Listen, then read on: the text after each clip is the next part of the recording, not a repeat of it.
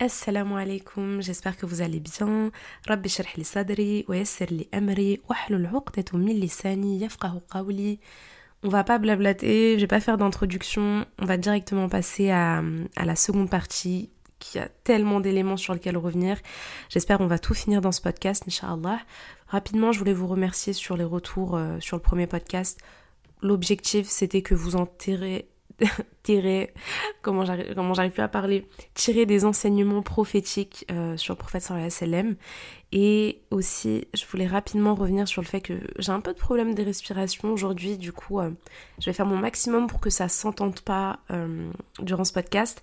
Mais voilà, je m'excuse à l'avance s'il y a des moments où c'est désagréable à l'écoute dans le podcast précédent, on était revenu sur euh, la naissance du prophète, sur son adolescence, sur son mariage avec Khadija radiallahu anha, sur la période de révélation, sur les différentes épreuves auxquelles il a dû faire face, sur la conversion de deux hommes forts qui ont permis aux musulmans d'assumer leur religion face aux Quraysh.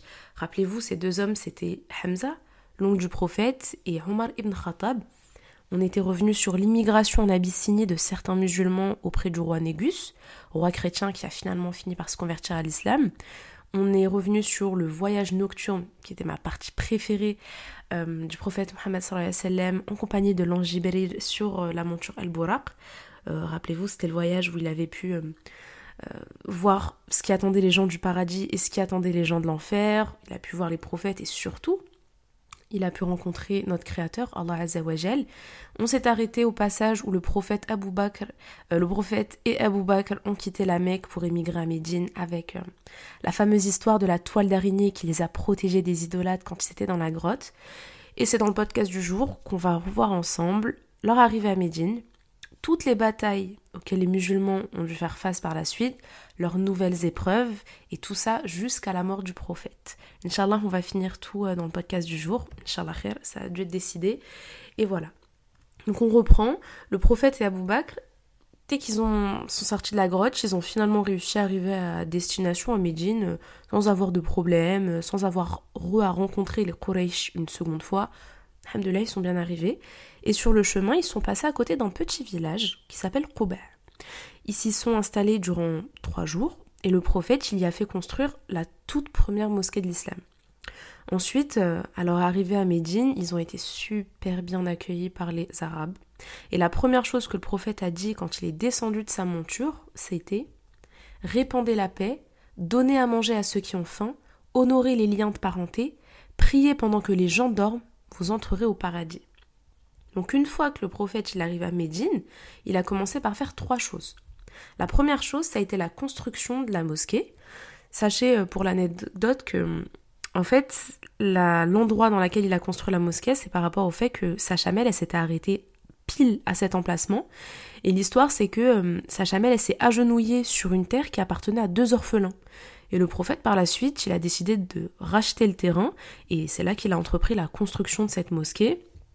Et aussi, il y a contribué, au-delà d'un point de vue financier, il y a aussi contribué d'un point de vue manuel. Hein.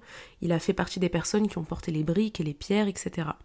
Ici, la construction de la mosquée, elle est super importante. Au-delà du fait que ce soit euh, la première mosquée de l'islam, en fait, la mosquée, c'était le lieu où il y a la prière, où tous les musulmans allaient pouvoir se réunir, et c'était aussi un endroit où les musulmans venaient apprendre leur religion. La seconde chose qu'il a mis en place, ça a été... Euh, un lien de fraternité entre les émigrants, donc euh, vous savez euh, les musulmans qui venaient de la Mecque, et les Ansar, ceux qui vivaient déjà à Médine. Chaque Médinois, il devait fraterniser avec un frère mécois, et en fait il devait lui donner une part de ses biens. Et les musulmans de Médine, donc les Ansar, ils se sont montrés mais tellement généreux, ils ont clairement partagé la moitié de leurs biens avec les frères mécois. Et enfin, la troisième chose euh, que le prophète a mis en place, ça a été la constitution, enfin une constitution qui a régi des droits entre les citoyens de Médine. Et en fait, c'est un pacte de coopération qui incluait aussi les juifs qui vivaient à Médine.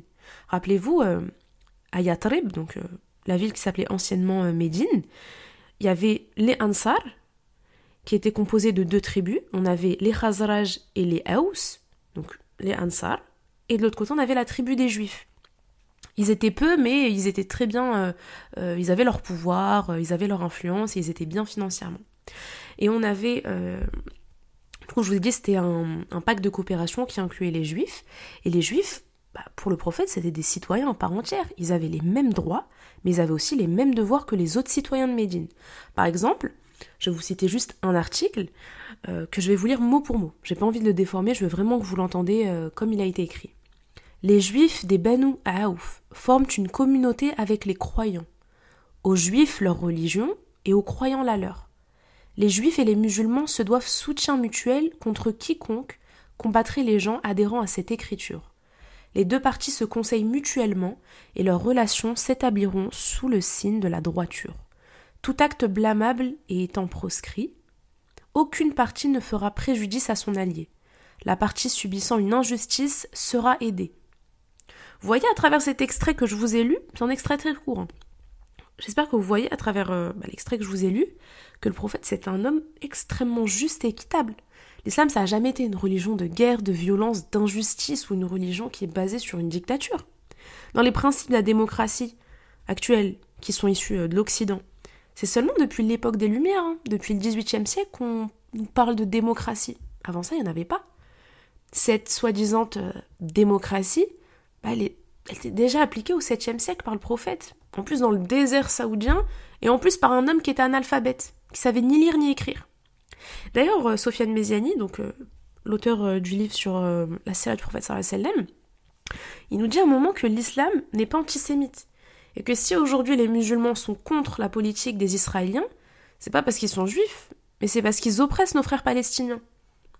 Et en plus, il finit par dire on n'est jamais contre la foi d'une personne, mais contre ses actes lorsqu'ils sont injustes. D'ailleurs, il y a une anecdote qui racontée dans le livre sur l'auteur, où le prophète y respectait tellement l'âme humaine qu'un jour, il y a eu un cortège funèbre qui est passé devant lui, et il s'est levé euh, en signe de respect envers la personne qui est décédée, et ses compagnons lui ont dit, mais en fait, euh, l'homme qui est décédé, c'est un juif, c'est pas un musulman pour euh, se lever, etc. Le prophète lui a dit, mais ça reste une âme humaine, donc ça, c'est vraiment pour vous parler de quel point le prophète c'était un homme juste, équitable, surtout que la religion musulmane, ça n'a jamais été une religion euh, d'injustice, de guerre, de mal ou une dictature.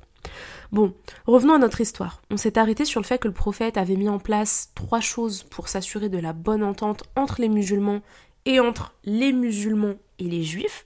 Sauf que bah malgré tous les efforts qu'il a pu fournir et vraiment tout ce qu'il a pu s'assurer pour que bah, toutes les communautés vivent bien ensemble, la situation sociale, elle était quand même très compliquée. On a les juifs d'un côté qui voyaient euh, d'un mauvais œil l'apparition bah, du messager, et de l'autre côté, on a les musulmans avec qui il y avait toujours des différends entre les tribus des Ansar. Donc c'est pas entre les les muhajiroun, les muhajiroun, les musulmans qui, qui venaient de, la Mecque. Je vous avais dit que dans les Ansar, on avait deux tribus, les Khazraj et les Haus, et parfois entre eux, ils avaient quand même des différends entre eux, donc entre les musulmans qui étaient déjà originaires de Médine. Et à ça, vous venez rajouter en plus l'apparition de certains hypocrites musulmans qui ont prétendu adhérer au message de l'islam, or qu'en vrai, leur vraie intention, c'était juste de semer la discorde au sein des musulmans. Donc c'était des faux musulmans. Et il y a un homme, Abdullah ibn Ubay Saloul, lui c'était le chef des hypocrites. Il avait fait semblant d'adhérer au message de l'islam, alors qu'en vérité il collaborait avec les Qurayshites à la Mecque pour créer des problèmes au prophète. Un jour, on est venu prévenir, le prophète de l'arrivée d'une caravane qui venait de la Syrie et qui était dirigée par euh, des grands chefs des Quraysh. Dans cette caravane, il y avait la majorité des marchandises des musulmans. Vous savez, les musulmans qui ont quitté la Mecque pour s'installer à Médine parce qu'ils bah, se faisaient tellement persécuter. Dans cette caravane, il y avait mais l'écrasante majorité de leurs marchandises. Et toutes les marchandises qu'il y avait dans cette caravane, c'est des marchandises qui ont été volées par les Quraysh. Donc le prophète et son armée, c'était une armée qui était composée euh, d'un peu plus de 300 personnes, c'était pas énorme énorme, ils sont partis euh, en direction de cette caravane pour l'intercepter et pour récupérer les richesses et les biens euh, qui appartenaient aux musulmans, aux muhajiroun, aux musulmans qui, qui venaient de la Mecque et qui se sont installés à Médine. Et quand Abu Sufyan, donc Abu Sufyan c'était euh, l'un des grands chefs des Quraysh, c'est celui qui était euh, ce jour-là euh, à la tête de, la caravane, quand il a été averti par le mouvement des musulmans du prophète et de son armée qui était en train de venir vers lui, il a directement été pris de panique et il a changé de direction. Les Quraysh, eux de leur côté, ils se sont mobilisés pour aller bah, à la rencontre des musulmans. Et eux, ils ont formé une armée de 1300 soldats. Et ils étaient équipés de 100 chevaux et de plusieurs, plusieurs chameaux. Donc ok, on a d'un côté les Quraysh qui sont 1300 soldats, qui étaient prêts à combattre le prophète et son armée qui, euh, ils sont juste 300.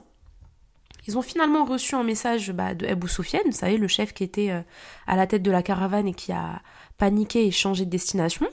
Ils ont reçu un message de Abu Sufyan qui était dans la caravane et qui leur a dit euh, C'est bon, pas besoin de faire de bataille, j'ai réussi à, échapper au prophète et à son armée de musulmans. Mais Abu Jahl, je vais, je vous rappeler, hein. Abu Jahl, c'est aussi l'un des plus grands ennemis de l'islam. Vous vous souvenez, c'était l'homme qui avait poignardé euh, la femme musulmane, parce qu'elle avait, euh, il était en train de la battre avec son mari et son fils. Et euh, bah voilà, elle voulait, voulait pas redevenir polythéiste, et puis elle lui a craché dessus, et puis voilà. Coup de poignard, j'en avais parlé dans la partie 1, et ça a été la première martyre en islam. Et donc voilà, lui c'était Abu Jahl, et du coup, Abu Jahl, lui, c'est mort. Il avait insisté et il avait juré qu'il n'allait pas revenir à la Mecque avant d'atteindre les puits de Badr. Il voulait que lui et son armée restent trois jours et trois nuits là-bas. Et durant ces trois jours, ils ont euh, égorgé des chameaux, ils les ont mangés, ils ont bu du vin, ils ont écouté des chants, des musiciennes, etc. Et sur les 1300 soldats des Quraysh, il n'y en a que 300 qui ont écouté Abu Sufyan et qui sont retournés à la Mecque. Mais les 1000 autres, ils sont restés et ils ont décidé de, de suivre Abu Jahl. Ce qui fait que là, maintenant, euh, l'armée des Quraysh, ils sont plus 1300, mais il reste toujours 1000.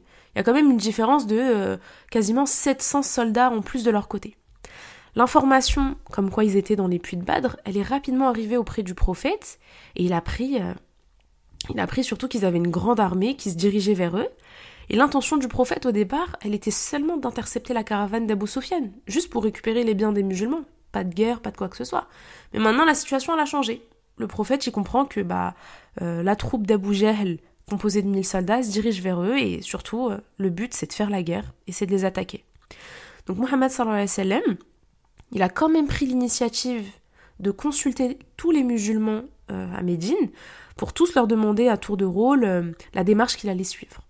On a d'un côté Abu Bakr et Omar ibn Khattab qui étaient d'avis à ce que bah, il fallait se battre mais le prophète, il voulait surtout l'avis des Ansar, vous savez, les musulmans euh, originaires de Médine. Pourquoi? Parce que les Ansar, ils n'avaient pas l'obligation de protéger le prophète en dehors de Médine. Et ça, c'était suite à un ancien pacte qu'ils avaient signé, où ils doivent protection envers le prophète dans leur ville, donc seulement à Médine. Sauf que là, la bataille, elle se passe pas à Médine, elle va se passer dans les puits de Badr. Donc on n'est plus à Médine. Et on a Saad, qui était l'un des deux chefs de la tribu des Ansar, qui dit au prophète c'est ok pour nous. Nous, on sera présent lors des affrontements. T'es notre prophète, nous, on va te suivre. S'il faut qu'on meure, c'est ok. Maintenant que le prophète, il était sûr que les musulmans, allaient combattre, il a élaboré un plan défensif, une petite stratégie. La première chose qu'il a tenté de faire, c'était de localiser précisément le campement des Quraysh. Les Quraysh, ils étaient situés sur le versant le plus éloigné de la vallée, alors que les musulmans, ils se situaient dans le versant le plus proche de la vallée. Le souci, c'est que depuis leur position, donc depuis la position des musulmans, c'était impossible pour eux d'apercevoir leur adversaire. Mais ici, vous allez voir qu'en réalité, c'est volontairement Allah qui a décidé ça. Allah, il a fait en sorte que ses serviteurs, donc les musulmans, ne voient pas l'effectif du camp adverse.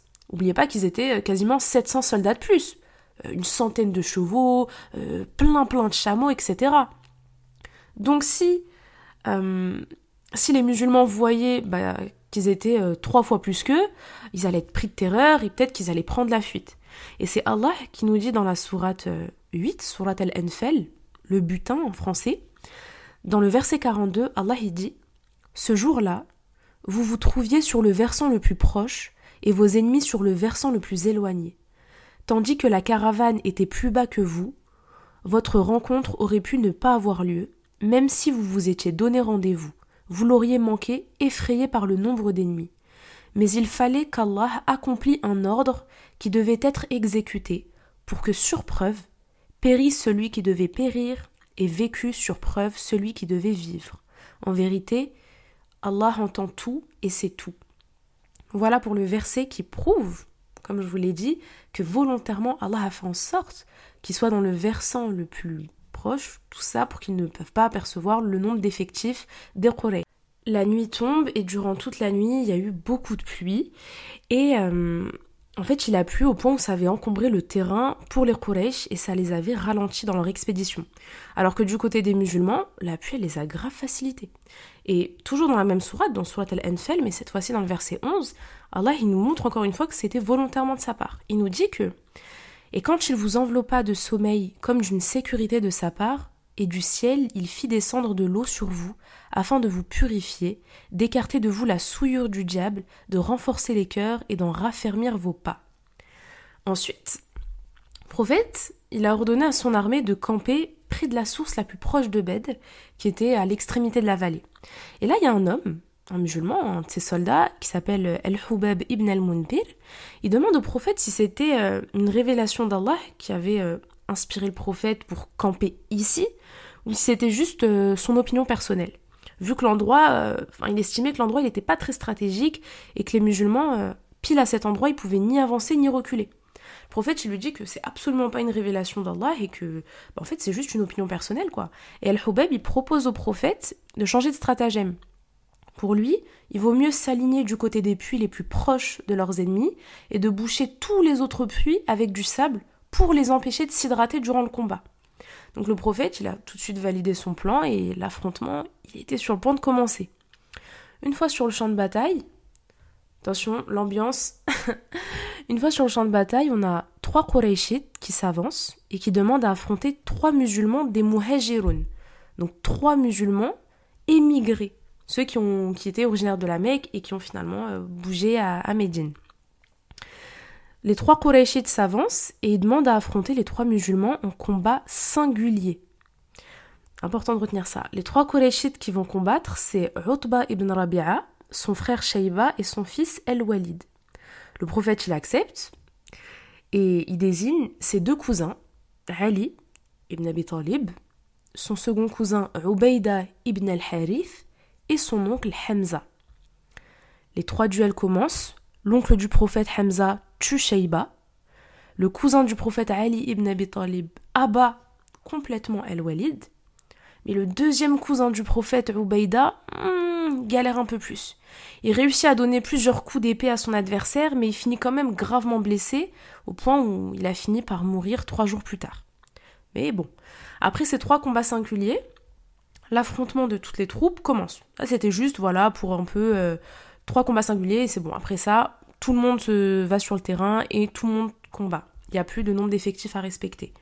Le plan du prophète durant cette bataille, c'était de placer en première ligne un groupe d'hommes qui pointent leurs épées en direction de, des Quraysh et qui cachent derrière eux un deuxième rang qui était composé d'archères.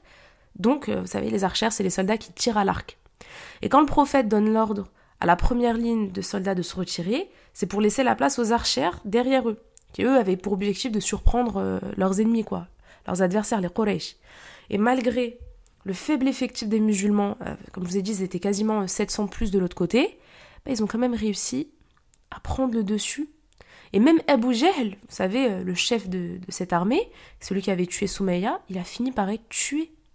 Et pendant cet affrontement, le prophète, il s'est jamais arrêté d'invoquer Allah pour la victoire des musulmans. Allah, il lui a même envoyé des anges qui ont combattu aux côtés des musulmans. Donc durant la toute première bataille de l'islam qui est la bataille de Badr, d'accord, les musulmans ils étaient que 300, mais Allah il leur a aussi, non seulement il les a facilités comme je vous ai dit avec le, la vallée euh, qui était euh, plus proche d'eux volontairement pour pas qu'ils voient le nombre d'effectifs, la pluie qui a ralenti leurs ennemis alors que eux euh, ça les avait plus facilité qu'autre chose et en plus à ça vous rajoutez le fait qu'il leur a aussi envoyé des anges combattre aux côtés des musulmans. Jibril il est venu suggérer aussi au prophète de prendre de la poussière et de la lancer sur le visage des Quraysh. Et c'est cette chose qui a permis aux musulmans de lancer une contre-attaque contre les Quraysh. Donc le combat il est presque fini et les Quraysh commencent peu à peu à se retirer du camp de bataille, du champ de bataille. Il y avait déjà euh, beaucoup trop de morts de leur côté, ça y est, ils voulaient plus prendre de risques. Et là, officiellement, ce sont les musulmans qui remportent la toute première bataille de l'islam. Les Quraysh, cette fois-ci, ils ont réellement pris conscience de la puissance des musulmans, hein, malgré leur faible effectif. Et euh, là, ils se sont dit, ok, là, ça fait 13 ans qu'on les a persécutés à la Mecque, mais en fait, ok, ils sont forts. On reprend notre histoire, les musulmans, euh, bah, ils ont finalement gagné la première bataille, et en plus d'avoir remporté cette bataille et de ne pas avoir perdu beaucoup d'effectifs de leur côté, ils ont aussi réussi à avoir des prisonniers du camp adverse, des prisonniers des Quraysh.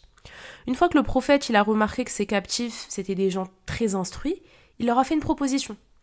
Il leur a dit chaque captif doit enseigner à dix musulmans à lire et à écrire en échange de sa libération. Pardon, hein, Dites-moi encore que le prophète, c'est pas un homme bon et juste. Il a transformé ses prisonniers en des enseignants. Vous voyez ici, une nouvelle fois, l'importance de la science? Quand je vous dis à chaque fois, le him, le him, c'est trop important. À aucun moment, le prophète s'est dit, ok, c'est mes prisonniers, je vais les torturer. Non, au contraire. Il les a valorisés et il a exploité leur savoir. Quelques jours après la bataille de Bedr, il y a des personnes qui préviennent le prophète que deux tribus s'apprêtent à l'attaquer. Donc à peine sorti d'une bataille, euh, faut enchaîner encore. Ces deux tribus, c'était lesquelles? La première tribu, c'est celle des Banu Sulaim, et la seconde tribu, c'est celle des Banu Ratafen. Le prophète, il leur a lancé une attaque surprise contre leur territoire, et il a réussi à les faire fuir. Voilà, vous allez me dire, euh, bon bah voilà, c'est bon, c'est réglé. Mais le prophète, il devait aussi se méfier des trois tribus juives qui vivaient à Médine. Les Banu eux, euh, malgré leur pacte avec le prophète, ils ont commencé à semer la discorde, ils ont commencé à provoquer des troubles parmi les musulmans. Ils ont même réussi à diviser les Ansar. Vous savez, euh, je le répète à chaque fois, mais je veux que ce soit clair, les Ansar, c'était les musulmans qui étaient déjà composés de la tribu des Khazraj et des Haus. Ils ont réussi aussi à semer la discorde entre eux et à les diviser. Alhamdoulilah, le prophète, il a réussi à, à les réconcilier. Et cette tribu juive, elle a continué à provoquer le prophète et les musulmans. Et même si le prophète, à plusieurs reprises, il leur a demandé de respecter le pacte qu'ils avaient entre eux.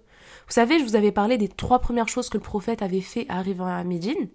La troisième chose, c'était quoi? C'était un pacte de coopération entre les musulmans et entre les juifs et musulmans.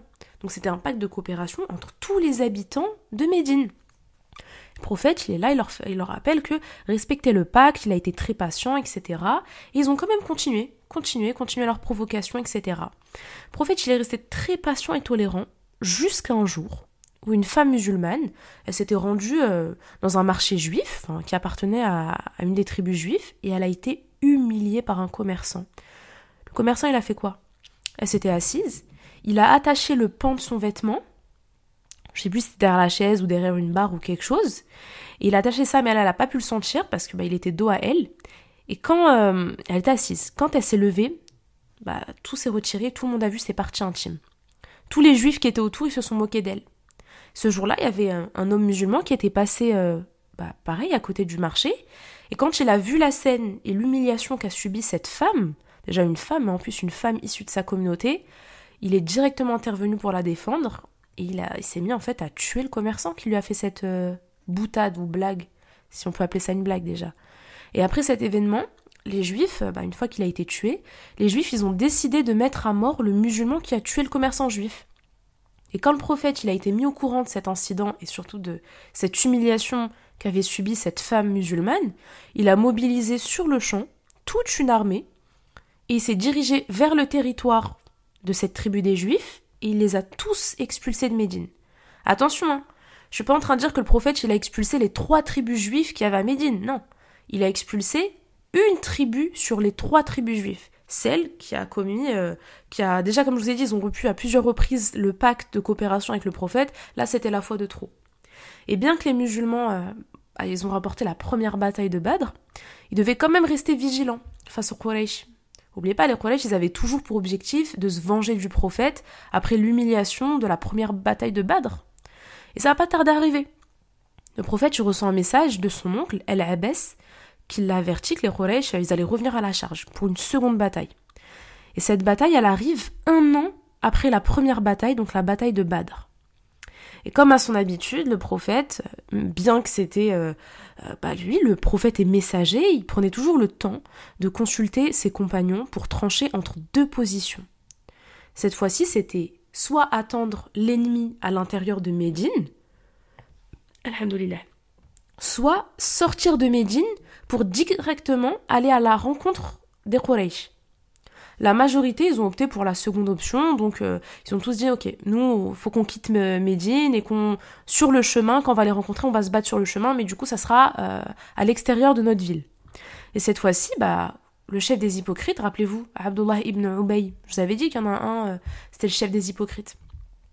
Lui, il était présent durant la réunion, et lui, par contre, il voulait l'option 1. Pour lui, c'était mieux de rester à Médine et d'attendre les Quraysh. Vous allez comprendre pourquoi c'était le chef des hypocrites. Il n'y a aucun souci hein, ce qu'il préfère l'option 1 à l'option 2. Sauf qu'une fois la décision prise, et que le prophète et son armée, bah, cette fois-ci d'ailleurs, je précise, ils n'étaient pas 300. Cette fois-ci, les musulmans, ils étaient 1000 soldats. C'est bien là. Ils sont pris la route et durant le trajet, le chef des hypocrites, Abdullah ibn Ubay, il s'est retiré de l'armée et il a pris avec lui 300 hommes. Il a reproché au prophète de ne pas avoir écouté son opinion durant la réunion. Il a dit non, non, moi je voulais l'option 1. Ok, bah ok, moi je me retire de la bataille. Franchement, c'est pas le moment de faire des reproches au prophète et encore moins demi-tour. Il a vraiment fait demi-tour et à cause de lui, les musulmans, ils sont passés de 1000 soldats à 700 soldats. Quand ils arrivent devant la montagne d'Uhud, bah, petit, petit détail, passage, euh, cette bataille euh, portera ce nom. Donc la seconde bataille des musulmans, c'est la bataille d'Uhud. Le prophète y réunit tous ses combattants, je vous ai dit, ils étaient 700 du coup, et leur explique son plan. Il mobilise un groupe de 50 archères qui se tiendra sur le mont Aïnen pour empêcher les Quraysh de les surprendre par derrière. Leur rôle à eux, c'était de couvrir les arrières du prophète et de ses soldats, et pas de leur venir en aide. Peu importe si les musulmans euh, ils se font massacrer, euh, c'est pas leur problème. Ils doivent rester sur ce mont-là. Peu importe la tournure de la bataille, hein. Que les musulmans euh, gagnent soit en position de victoire ou en position de faiblesse, eux ils doivent pas intervenir, ils doivent rester. Vous allez comprendre pourquoi j'insiste dessus. Vous allez comprendre. Ensuite, le prophète, il a divisé une autre partie de l'armée en deux bataillons, sur l'aile droite et une sur l'aile gauche pour bloquer les issues aux Quraysh qui seraient à ce moment-là dans l'obligation d'affronter les musulmans situés sur le front dans un passage très étroit de la colline. Stratégie bonne jusqu'à présent. Et enfin, bah, le reste de l'armée, ils doivent affronter l'ennemi en face. Ici, on a encore une superbe stratégie de la part des musulmans.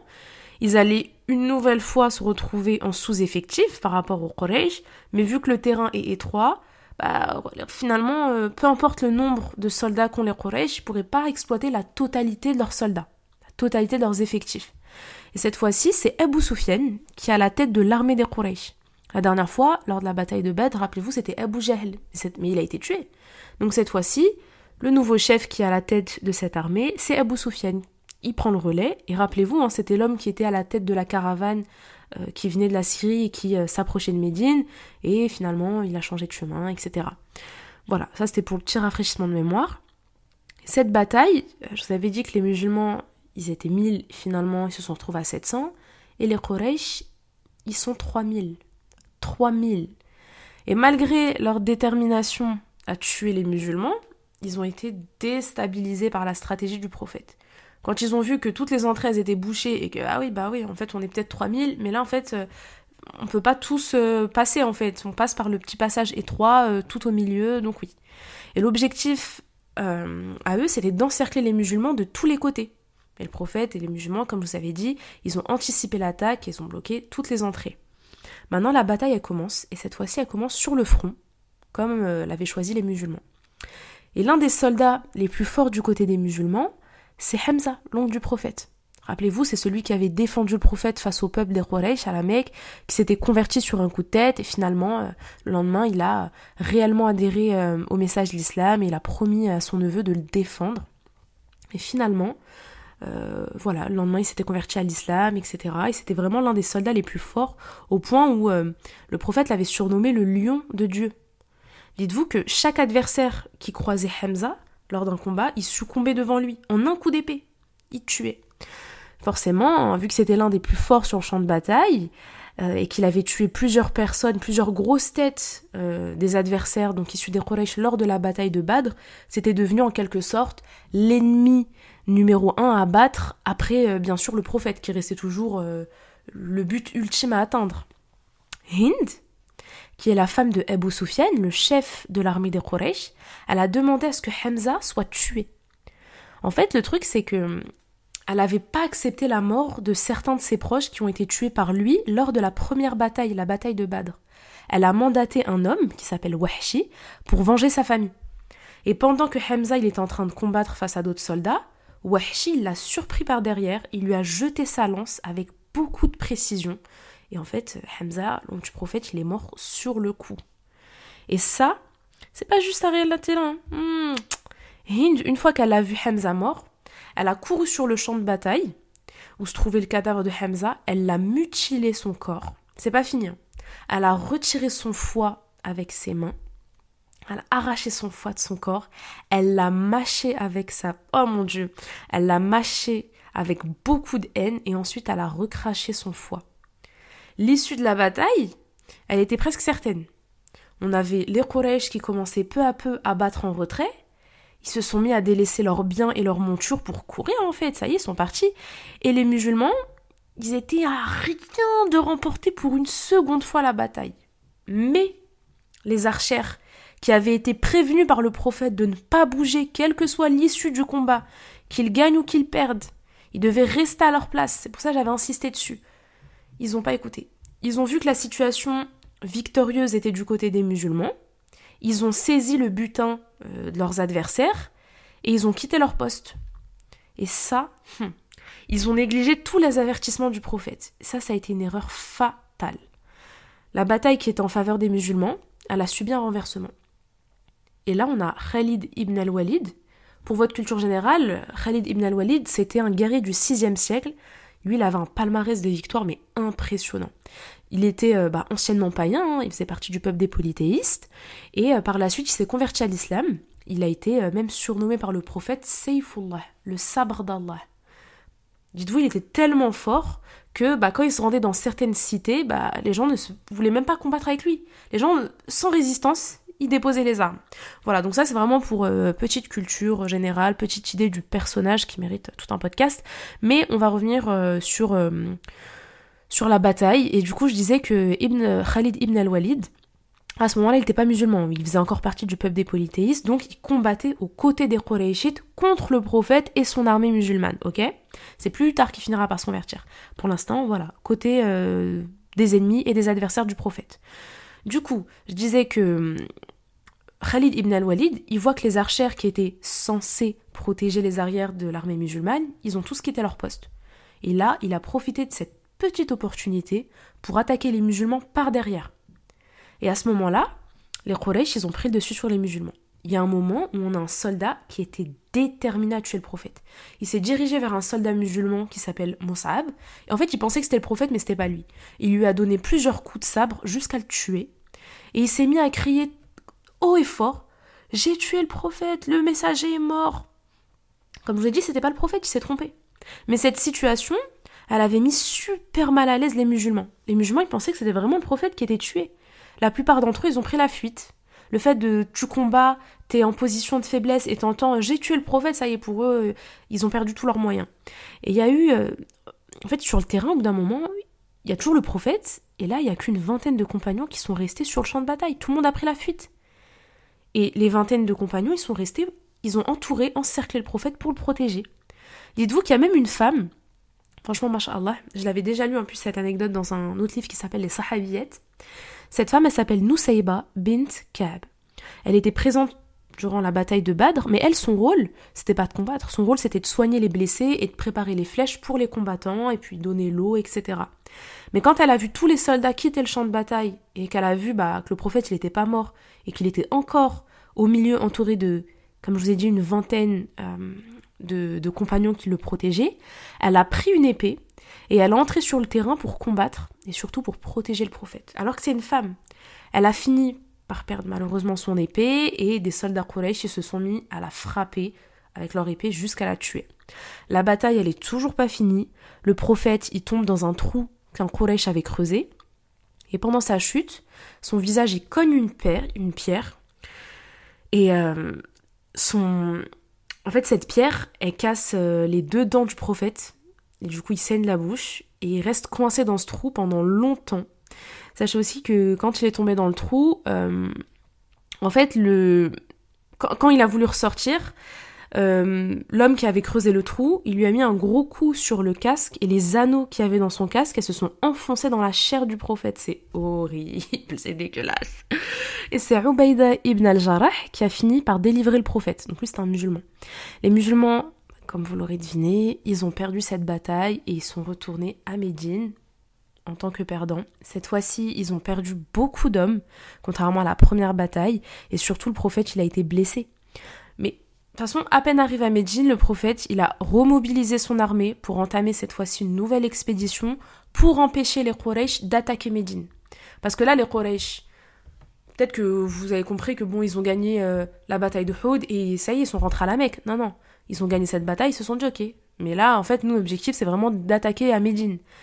Donc, je vous ai dit, à peine arrivé, le prophète, tatata, il remobilise son armée et il leur dit ok, il faut aller, aller contre-attaquer euh, les Quraysh, on peut pas les laisser euh, nous attaquer à Médine. Ils ont pris la route et ils ont campé dans un endroit qui s'appelle Hamra al-Asad. Alhamdulillah. Muhammad sallam, il a demandé à ses soldats d'allumer dix feux durant la nuit pour faire croire aux Quraysh qu'une grosse armée était sur place pour combattre face à eux. Cette stratégie du prophète, elle avait super bien fonctionné. Les Quraysh, ils avaient profité de la défaite des musulmans, comme je vous ai dit, pour aller les attaquer à Médine. Vraiment, ils voulaient faire une pierre deux coups. Et bah, ils ont finalement pris peur. En fait, ils ont pensé que ils ont pensé qu'il y a une grosse armée qui allait arriver, alors que c'est faux. Comme je vous ai dit, c'était juste les dix feux que le prophète avait allumés pour leur faire croire qu'il y a une grosse armée qui arrivait pour les attaquer. Après la défaite des musulmans lors de la bataille, cette deuxième bataille de Houd, le prophète et les musulmans, ils sont entrés dans une période super compliquée. Il y avait deux tribus qui vivaient dans les alentours de Médine, et un jour ces deux tribus, elles se sont rendues chez le prophète, et elles lui ont demandé de lui envoyer des hommes pour les instruire en matière de religion euh, musulmane. Mais en vérité, c'était une stratégie de leur côté, et leur objectif c'était juste de tuer les émissaires du prophète. Et euh, rapidement, pour ceux qui ne savent pas, un émissaire, c'est une personne qui est envoyée, qui est chargée d'une mission. Donc le prophète, il apprend qu'il y a deux tribus qui vivent dans les alentours de Médine et qui veulent que hum, le prophète leur envoie euh, des, compagnons musulmans pour leur apprendre la religion et finalement il les tue. Et euh, c'est ce qui s'est passé. Le prophète, il leur a rapidement envoyé six hommes, donc six compagnons à lui. Et euh, dès qu'ils sont arrivés à l'endroit qui s'appelle ar ils ont été encerclés et sur les six émissaires, envoyés par le prophète, quatre ont été tués, et les deux autres, ils ont été capturés et ils ont été vendus aux Qurayshites. Et euh, par la suite, les deux autres compagnons qui, ont été euh, vendus aux Qurayshites, ils ont aussi été tués, mais par les Qurayshites cette fois-ci. Quelques jours plus tard, une situation euh, franchement quasiment identique s'est reproduite. Cette fois-ci, le prophète, il leur a envoyé 70 compagnons. Pas 6, 70. Il les a envoyés à une tribu qui, pareil, a sollicité le prophète pour en apprendre davantage sur l'islam, et pareil, les 70 ont été tués. Et un jour, il y a un compagnon du prophète qui a tué deux hommes qu'il avait pris pour des ennemis. Et le prophète, bah, fidèle à ses principes, il s'est décidé de payer le prix de sang de ces deux hommes qui ont été tués par euh, un, compagnon du prophète. Il s'est rendu chez la tribu juive des Banu an-Nadir. Cette tribu juive, euh, chez qui s'est rendu, c'est c'est pas la tribu qui avait perdu les deux hommes. Hein. Non, non, non. Il s'est rendu chez la tribu euh, des An-Nadir et il leur a dit euh, voilà, on a tué euh, un compagnon qui a tué deux hommes, etc. Et le prophète, quand il s'est rendu auprès de cette tribu juive, c'était pour que cette tribu contribue au paiement du prix de sang des deux hommes qui ont été tués conformément à la clause du pacte qui liait les musulmans aux juifs. Et la tribu juive des An-Nadir, chez qui le prophète euh, il s'est rendu, ils ont accepté. Ils ont dit ok, juste euh, patiente vite fait, rapidement, le temps qu'on récupère l'argent et, et on revient. Sauf que le prophète, il a un mauvais pressentiment. Pendant qu'il est en train de patienter, il y a l'ange Jibril qui vient voir le prophète et qui lui dit en fait, euh, en fait, ils veulent te tuer. Ils disent qu'ils vont récupérer l'argent, mais c'est faux. Il avait prévu d'envoyer un homme, Amr ibn Jihash, jeter une brique du haut du toit sur la tête du prophète. Sauf que le prophète, une fois qu'il a été prévenu par Jibril, il s'est levé et il est parti. Il est retourné chez lui. Et quelques jours plus tard, le prophète, il envoie Mohammed ibn Maslama, chez cette même tribu juive des An-Nadir, pour leur demander de quitter, c'est même pas demander, il leur a ordonné de quitter Médine dans un délai de dix jours maximum. Et si d'ici ces dix jours, ils n'avaient pas quitté la ville, ils seront attaqués par les musulmans. La tribu, euh, elle était sur le point de quitter la ville, jusqu'à ce que rebelote, le chef des hypocrites, Abdullah ibn Ubay, rappelez-vous, celui qui, euh, lors de la bataille de Houd, à mi-chemin, il fait demi-tour euh, pour une question d'ego euh, et il prend avec lui 300 soldats, et bah lui. De toute façon, je vous avais dit que c'était un hypocrite, qu'il était du côté des Quraysh, etc. Cet homme-là, il fait changer d'avis à la tribu juive et il leur dit non, non, il a réussi à les convaincre de rester à Médine. Et comme convenu par le prophète, ils n'ont pas respecté le délai des dix jours.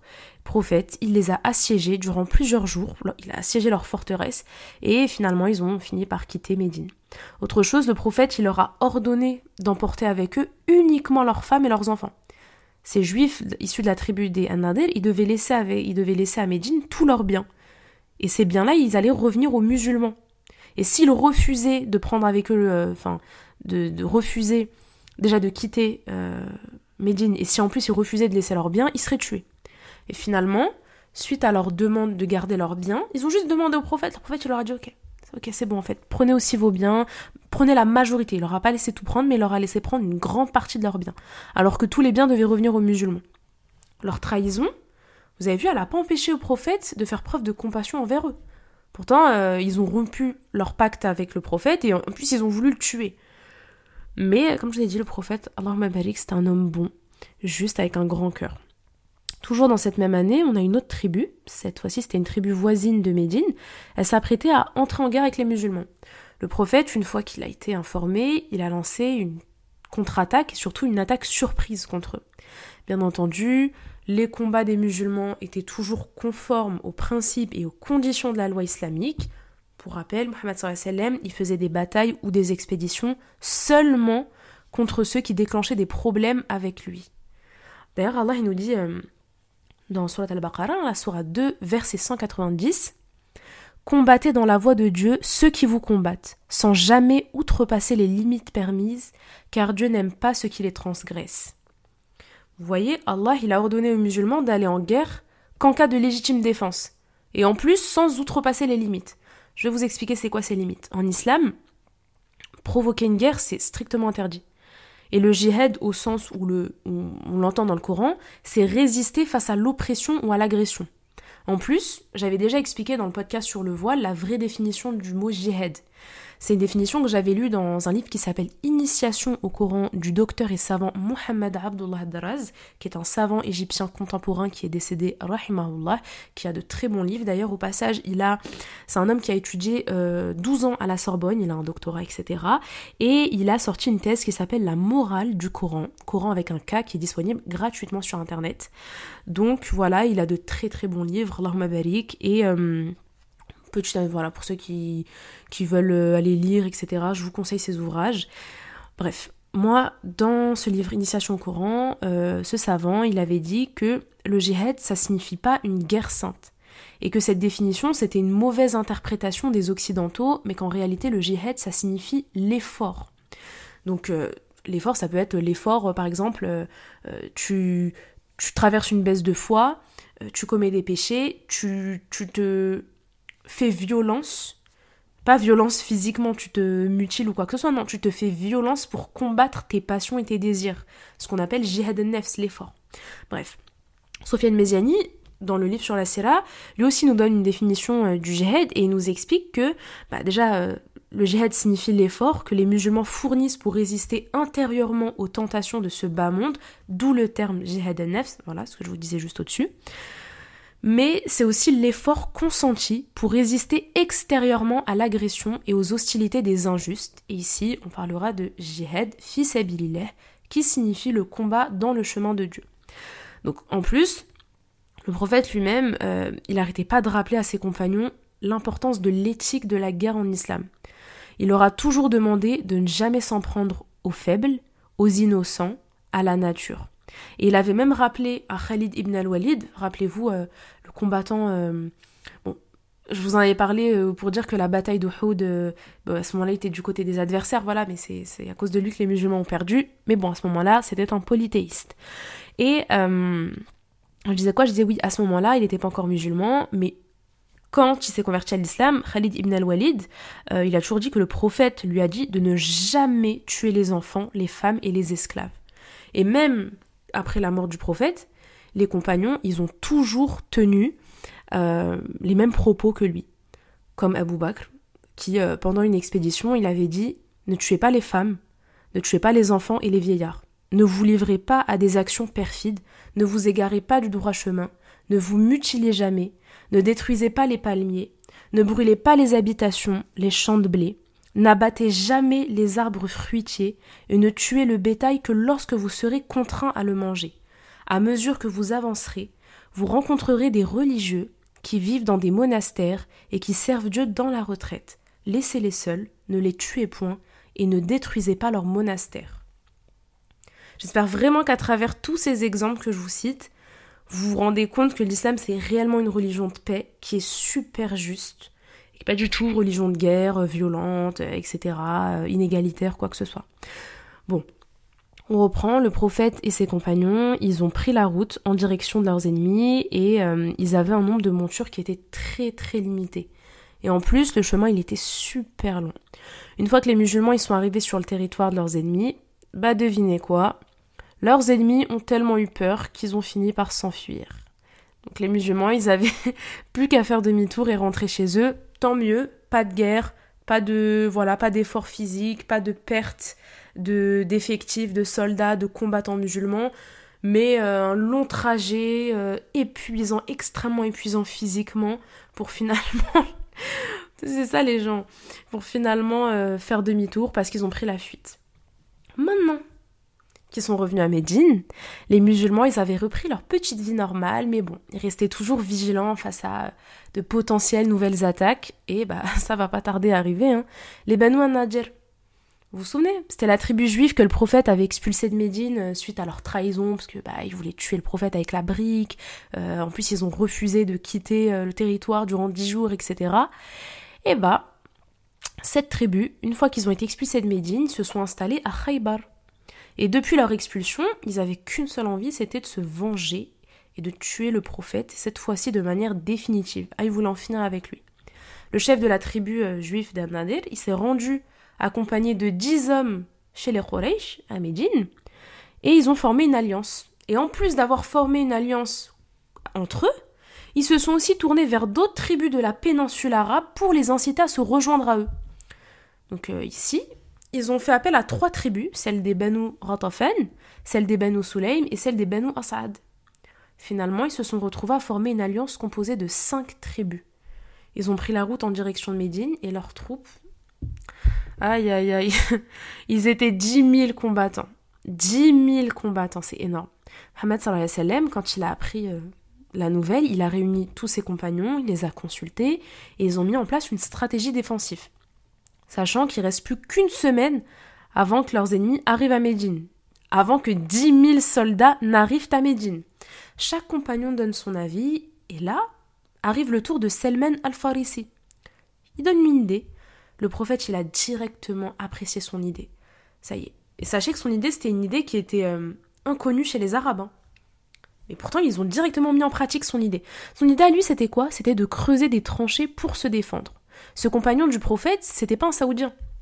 Lui, il était perse. Il avait expliqué au prophète Ah, il y a une mouche Pardon. Oh mon dieu. Bref. Oh, excusez-moi. Du coup, je disais, euh, oh mon dieu, il m'a perturbé. Enfin, là, le moustique m'a perturbé, la mouche, je sais plus c'était quoi. Désolée. Du coup, je disais que euh, c'était pas un Saoudien, c'était un Perse, et il avait expliqué au prophète euh, que quand ils étaient assiégés, euh, du coup en Perse, ils creusaient des tranchées pour se défendre.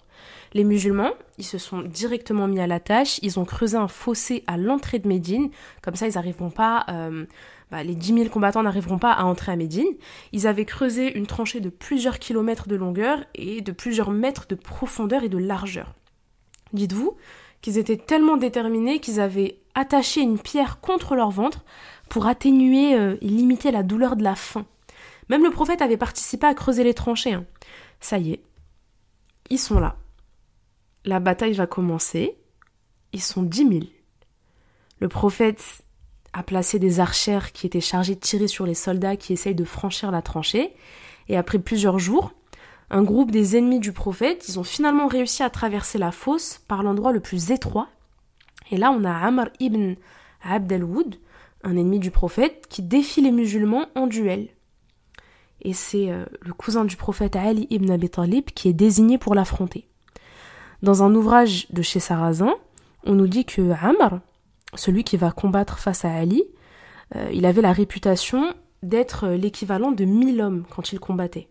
Le tête-à-tête commence, et là, on a un nuage de poussière qui s'était soulevé durant l'affrontement, qui apparaît, au point où plus personne n'arrive à voir les deux combattants.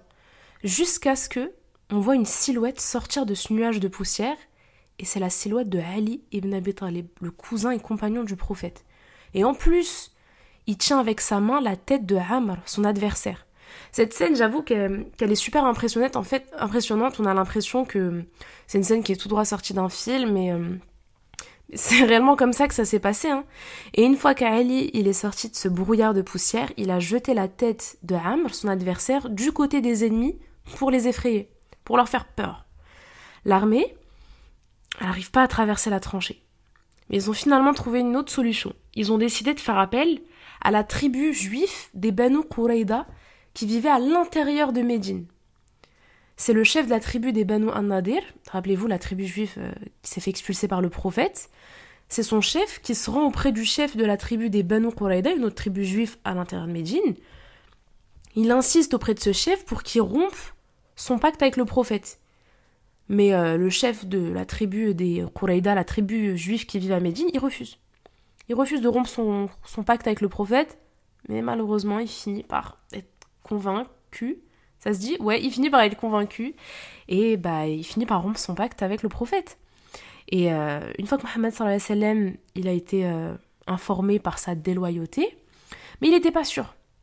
Il s'est dit peut-être c'est une stratégie de leur part de me faire croire que euh, en fait il a rompu son pacte mais que non. Donc il a demandé à un compagnon d'aller vérifier si l'information était vraie ou pas. Cette information, si elle s'avérait être fausse et que le chef de la tribu juive euh, des Quraïda qui vivaient à Médine n'avait pas rompu son pacte avec le prophète, le compagnon, il devait déclarer cette information tout haut, pour que ça rassure quelque part tous les musulmans. Dans le cas contraire, si l'information s'avère être vraie, le compagnon doit faire comprendre au prophète dans un langage codé pour pas décourager la troupe des musulmans. Et euh, il s'avérait que cette information, elle est vraie. Le prophète, maintenant, il doit trouver une solution très rapide pour que les juifs, euh, parce qu'en fait là, les juifs, celle, la tribu qui est à Médine, ils vont permettre à leur adversaire, euh, les 10 000 combattants, d'entrer à Médine. Prophète, pour trouver une issue à cette situation, il propose un accord avec l'une des tribus ennemies. Il propose un accord avec la tribu des Ratafan. Il leur propose le tiers des récoltes des musulmans, à une condition, qu'ils se retirent de la coalition. Mais avant de prendre cette décision, il consulte quand même deux de ses compagnons. Ces deux compagnons, ils lui disent que si cette décision vient d'Allah, alors ok, ils vont lui obéir. Mais si cette décision, elle vient juste du prophète, qui se soucie de protéger son peuple, alors cette décision, en fait, elle est inutile. Ils ont dit que cette tribu, on l'a connue par le passé, ils tiendront pas leur parole. C'est des gens qui sont déloyaux, déloyaux. Je sais pas comment on dit ça. Finalement, euh, bah, suite à cet échange avec ses deux compagnons, le prophète renonce à son idée. Et de l'autre côté, de l'autre côté des tranchées, on a euh, les coalisés. Ils essayent encore de franchir l'obstacle, mais galèrent. Et il leur reste plus beaucoup de nourriture, et en plus là, le climat avec la chaleur, euh, ça devient de plus en plus difficile à supporter, alors que du côté des croyants, la situation pour eux aussi euh, était insupportable. Elle commençait à être super euh, difficile à, à supporter, mais ça leur a quand même permis de dévoiler certains hypocrites. La stratégie du fossé des musulmans, à un moment, elle a fini par échouer et les musulmans ils se sont mis à lever les mains vers le ciel pour invoquer Allah. On a un homme, Nuaym ibn Mas'ud, qui va voir le prophète et qui lui dit euh, secrètement hein, qui s'est converti à l'islam et qui voulait euh, venir en aide au prophète et aux musulmans. Mohammed sallam, il lui demande alors d'aller semer la discorde entre les coalisés. Les coalisés, c'est euh, bah, la tribu des cinq, quoi, les dix mille combattants. Et c'est ce que Nuaym y part faire. La stratégie, elle est bonne, vous allez voir. Tout en sachant que il était, cet homme, il était très respecté par euh, les chefs des cinq tribus, du côté des coalisés. Et pour eux, de leur côté, en fait, ils ignoraient complètement qu'il s'était converti à l'islam. Et lui, il a élaboré une petite ruse pour euh, monter les Quraysh face à la tribu des Banu Qurayda, la tribu qui venait de rompre son pacte avec le prophète pour rejoindre euh, leurs ennemis. La première chose que Nuaym a fait, il est parti voir la tribu des Juifs des Qurayda et euh, il les a mis en garde contre les intentions des Quraysh et de leurs alliés. Il leur a conseillé de combattre à leur côté seulement si les tribus des coalisés elles lui donnent des hommes pour garantir leur participation dans le combat contre les musulmans. Il leur a aussi dit que ouais, les Quraysh, ils, n'hésiteraient pas du tout à vous abandonner si, euh, si en fait ils sont en position de faiblesse et qu'ils euh, vont échouer à leur bataille. Et ensuite, il part voir les Quraysh et il leur fait croire que la tribu des Banu Qurayda, la tribu qui, voilà, qui vient de, les rejoindre, il leur dit que cette tribu a leur ment. Et que si il s'était réconcilié avec le prophète et qu'en fait, euh, cette tribu, elle a promis au prophète de leur livrer des otages Qurayshites et des otages de la tribu des Ratafan. Donc en fait, c'est un mensonge qu'il a fait. Ok, il a, c'est une ruse, c'est un mensonge. Le but c'était, euh, il a inventé, il a monté ça toute pièce, mais le but c'était de les monter les uns contre les autres pour justement bah, diviser pour mieux régner, hein, la fameuse expression. Donc ensuite, quand les Quraysh, ils ont invité au combat la tribu juive des Quraïda, bah, la tribu juive, ils ont refusé. Sous les conseils de Noaim, ils n'ont pas dit que c'était Noaim qui leur a dit. Ils lui ont dit, mais attends, il faut que tu nous livres quelques hommes parce que si on fait la guerre et qu'on perd, euh, nous, des soldats, il faut qu'on ait des hommes, en fait, en échange. Donc c'est en gros, c'était euh, des hommes euh, qu'on leur livre des otages en gage de leur alliance. Noaim, il a réussi à semer la zizanie, le trouble entre eux.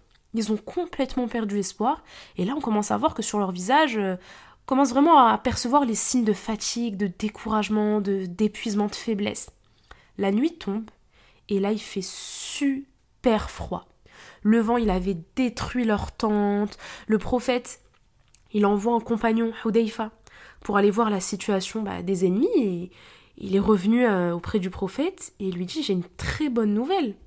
Grâce à la ruse de Noaïm et au vent glacial qui a été envoyé par Allah et à la fin, et bah finalement, les coalisés, les tribus, elles étaient toutes en train de faire demi-tour. Personne n'a combattu à part quelques combats singuliers euh, et quelques euh, échanges de flèches, il n'y a pas eu de combat comme les deux premières batailles, la bataille de Badr et la bataille d'Uhud. Ils ont... Après, je vous dis ça, mais là, en fait, on a l'impression que la bataille, elle a duré 2-3 jours. Non. La bataille, elle, a quand même. Enfin, bataille, voilà. Mais euh, cet, entre affrontement, il a duré 25 jours. 25 jours. C'est-à-dire que 10 000 combattants voilà, qui n'arrivent pas à passer grâce à cette merveilleuse idée des tranchées. Encore, peut-être que maintenant, ok, c'est connu pour nous, les tranchées, rien de nouveau.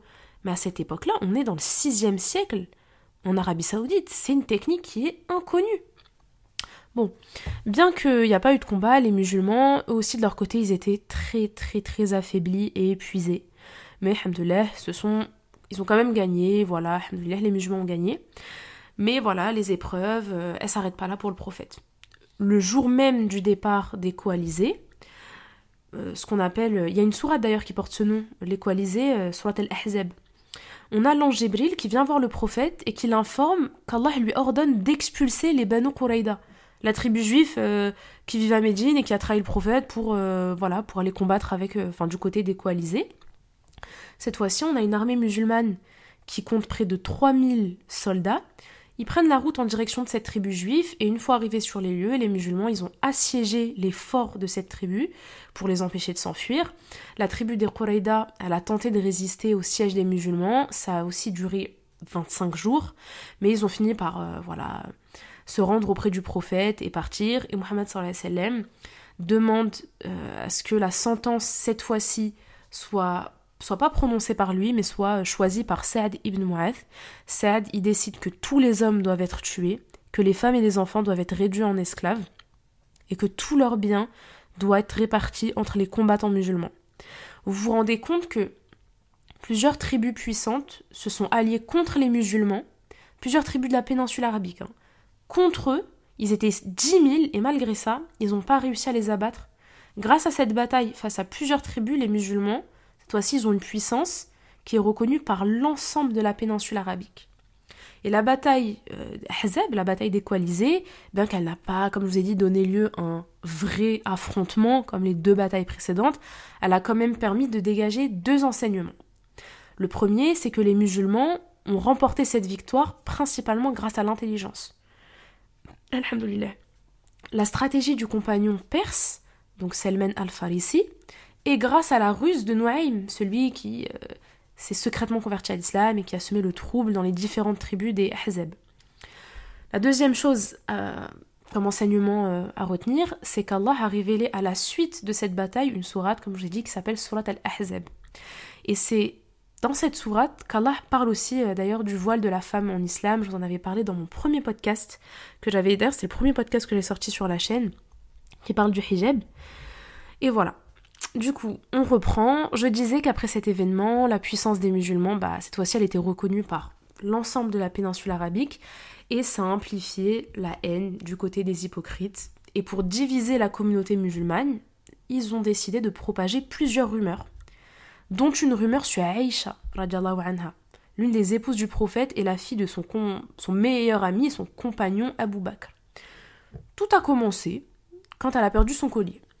Elle avait accompagné le prophète pendant une expédition qui était menée euh, contre la tribu des Banu el-Mustaliq. Et sur le chemin du retour, les musulmans, ils ont fait une pause à un endroit euh, pas très loin de Médine. Aïcha en a profité pour aller aux toilettes. Et quand elle est revenue, elle s'est rendue compte qu'elle a perdu son collier. Donc elle est retournée, euh, partie chercher son collier. Et quand elle est bah, revenue où il y avait l'armée, elle s'est rendue compte qu'ils sont tous partis. En fait, ils l'ont oublié. Et du coup, bah, c'est décidé de, s'asseoir et de les attendre en espérant qu'une personne euh, allait revenir. Enfin, il y a un moment, quelqu'un allait se rendre compte qu'elle n'était pas là et que la personne allait revenir la chercher. Elle s'est finalement endormie et elle a été réveillée par la voix d'un homme qui est Safwan ibn al-Mu'attal. Lui, c'était un soldat musulman. Il était resté à l'arrière de l'armée et il l'a fait monter sur son chameau. Par contre, lui, il n'était pas sur le chameau, il marchait à côté. Il l'a conduit jusqu'à arriver devant les troupes musulmanes. Aïcha, euh, elle arrive et elle raconte qu'il lui a pas adressé un seul mot durant tout le trajet. Il a même pas posé son regard sur elle, il l'a pas touchée ou quoi que ce soit. Vraiment, euh, elle a dit qu'il était extrêmement pudique et respectueux envers elle. Et bah malheureusement, ça n'a pas empêché, une fois arrivé à destination, que des hypocrites lancent une rumeur. Et à la tête de ce mensonge, pour pas changer, encore lui, Abdullah ibn Ubay. Euh, du coup, bah, je pense que ça sert à rien de vous le dire, hein. voilà, euh, vous savez déjà, ça fait au moins quatre fois que je répète qui est cet homme, mais euh, voilà, c'est pas la première fois qu'il fait encore une crasse euh, aux musulmans. Maintenant que vous savez qui c'est, on reprend, du coup, Abdullah ibn Ubay, il a profité de cet événement pour propager de la calomnie, des fausses rumeurs sur Aïcha et sur Safwan, et il les a accusés d'avoir commis l'adultère. Cette rumeur, elle s'est très très vite répandue, et beaucoup de musulmans Ouais, ils y ont prêté l'oreille, quoi. Certains des compagnons du prophète, ils lui ont même conseillé de divorcer Aïcha. Et euh, par contre, t'as d'autres prophètes qui lui ont dit non, maintiens quand même euh, tes liens maritaux, euh, marital, ou je sais pas comment on dit ça avec elle. Sachant qu'à ce moment-là, Aïcha, n'était même pas au courant de la rumeur. Hein. Elle avait quand même senti un changement dans l'attitude du prophète, mais elle avait pas, elle savait pas qu'il y avait une rumeur. Et une fois qu'elle a été mise au courant de cette rumeur, mais elle a tellement pleuré, elle a fondu en larmes. Dites-vous qu'elle en est tombée malade. Et le prophète, il est euh, parti voir les parents de, de Aïcha. Donc, euh, d'ailleurs, je vous ai dit, hein, son père, c'est son compagnon euh, et son meilleur ami de tous les jours, donc Abou Bakr Siddiq. Et il est parti voir ses parents pour lui dire, ouais, en fait, que, que ce qui était rapporté sur elle, comme quoi elle avait trompé le prophète, etc. Et il lui a dit, si cette information... en gros, si cette information est fausse, Dieu, il va t'acquitter. Mais si cette information est vraie, alors insiste et demande pardon à Allah. Il lui a dit, comme je vous ai dit, qu'Allah il va l'acquitter. Euh, l'acquittera de... Bon, en gros, vous allez comprendre. Euh, des versets, ils ont été révélés par la suite pour euh, innocenter Aïcha anha et surtout pour blâmer les hypocrites et tous ceux qui ont entretenu cette rumeur. Je vous prépare de toute façon un podcast, Inch'Allah, sur la sira de Aïcha anha. je vous donne pas encore de date, mais promis, je vous ferai un podcast sur elle. Donc finalement, comme je l'ai dit, la rumeur s'est avérée être fausse. Mais ça, c'est aussi pour vous parler de l'importance euh, de tenir sa bouche, de pas euh, entretenir euh, déjà la médisance, mais la calomnie, c'est encore pire. Donc bon, de toute façon, comme je vous ai dit, une série sur Aïcha sera préparée. Je ne veux pas m'étaler sur ce sujet. Maintenant, on entre en l'an 6 de la Hijra et les Quraysh, ils deviennent de plus en plus vulnérables. Euh, là, ils ont toujours pas réussi à tuer le prophète ni à combattre face aux musulmans. Maintenant, le prophète, il a deux choix qui s'offrent à lui. Soit il entame une guerre contre les Quraysh pour les anéantir et finir une bonne fois pour toutes avec eux, soit il conclut un traité de paix avec eux. Et vu que le prophète n'a pas, pas été envoyé pour répandre le sang, il a choisi de conclure un traité de paix avec les Quraysh. Il a prévenu des compagnons de son choix et il a demandé de se préparer pour l'accompagner en direction de la Mecque. Sachez également que c'est à ce moment-là que la période de la Umrah, voilà le petit pèlerinage, et euh, il s'était En fait, ils étaient tous contents de ce choix, mais en même temps, euh, ils appréhendaient la réponse des Quraysh, comme s'ils allaient rentrer à la Mecque euh, sans créer de conflit. Quelques jours plus tard, ils ont pris la route direction de la Mecque. Mohammed sallam, il a demandé à des compagnons de ne pas prendre d'armes, hormis les sabres. Les Quraysh, ils ont très rapidement été informés de l'arrivée des musulmans et de la troupe musulmane, et c'était une situation qui était encore plus délicate pour eux, pour trois raisons. Déjà parce que leur arrivée, l'arrivée des musulmans, c'était durant le mois sacré où euh, les combats, ils étaient interdits. Même quand c'est un peuple de polythéistes, et bah ouais, euh, euh, quand c'est un mois sacré, pas de guerre, pas de combat. Ensuite, parce que empêcher les gens de faire une umrah, c'était une infraction à leur propre code d'honneur. Et enfin, dernière chose, s'ils laissaient le prophète rentrer à la Mecque, pour eux c'était une bonne occasion pour que le prophète en tire profit. Ils ont fait le choix d'envoyer Khalid ibn al-Walid, rappelez-vous, hein, l'un des meilleurs guerriers de la Mecque, et ils avaient euh, celui aussi qui avait euh, euh, combattu lors de la bataille d'Uhud, et voilà, c'est à cause de lui que les musulmans ont perdu. Ils l'ont envoyé en compagnie de 200 hommes pour aller stopper le prophète et sa troupe musulmane. Et on a un éclaireur qui a prévenu les musulmans qui avaient Khalid ibn al-Walid et 200 hommes qui euh, bah, marchaient en leur direction. Du coup, ça a permis aux prophètes et aux musulmans de changer de direction. Et euh, ils se sont rendus dans la plaine d'El Hudaybiya, pas très loin de la Mecque. Une fois euh, qu'ils étaient proches de la Mecque, la chamelle du prophète, elle s'arrête et elle refuse d'avancer. Le prophète, il comprend que bah, c'est un signe en fait, donc il a stoppé ses compagnons. Et les Qurayshites, de leur côté, eux, ils étaient radicaux. Ils voulaient pas laisser le prophète ni ses compagnons entrer à la Mecque. Ils ont envoyé au prophète un émissaire Boudail ibn al-Warqa pour aller sonder euh, les intentions des musulmans et du prophète. Mohammed sallam, il lui a dit que lui il venait pas en guerre. Hein. Lui son seul objectif c'était de faire la Umrah et que si les Quraysh acceptent euh, de conclure un pacte de non-agression, il le ferait. Mais s'il souhaite faire la guerre aux musulmans, bah, il va accepter, il peut pas reculer face à ça. Et l'émissaire qui a été envoyé, donc euh, Boudail, il est reparti auprès des Qurayshites et il leur a dit que le prophète, euh, il venait de lui dire, enfin ce que le prophète venait de lui dire, et surtout il a conseillé aux Quraysh de ne pas faire barrage aux musulmans et de les laisser entrer faire euh, leur umrah, quoi, faire leur, pèlerinage. Sauf que les Quraysh, vous ai dit, radical, hein, ils ont refusé. Ils ont envoyé au prophète un nouvel émissaire, Mikraz ibn Hafs, mais là aussi ça n'a pas marché, puis ils lui ont envoyé un troisième émissaire, et lui, par contre, euh, il a été envoyé pour dissuader le prophète d'entrer à la Mecque. Et à son retour, euh, auprès des Quraysh, il leur a lui aussi fortement conseillé d'accepter de laisser entrer les musulmans et le prophète à la Mecque faire leur Umrah. Et cette fois-ci, le prophète, euh, il s'est décidé en fait que ça allait être lui qui allait leur envoyer un émissaire pour conclure ben, un acte, un pacte de paix.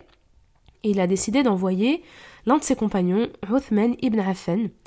C'est lui qui l'a choisi. D'ailleurs, euh, pour ceux qui ne savent pas, euh, Othman ibn Affan, plus tard, il deviendra le troisième calife bien guidé sur les quatre.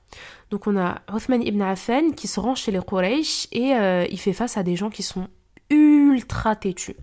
Dites-vous qu'il est resté tellement longtemps à négocier avec eux pour avoir un pacte de paix que les musulmans, au bout d'un moment, il y a une rumeur qui a commencé à circuler comme quoi bah, Othman ibn Affan il a été tué. Ils se sont dit mais en fait non, ça fait trop longtemps qu'on l'attend, on l'a tué, il est mort.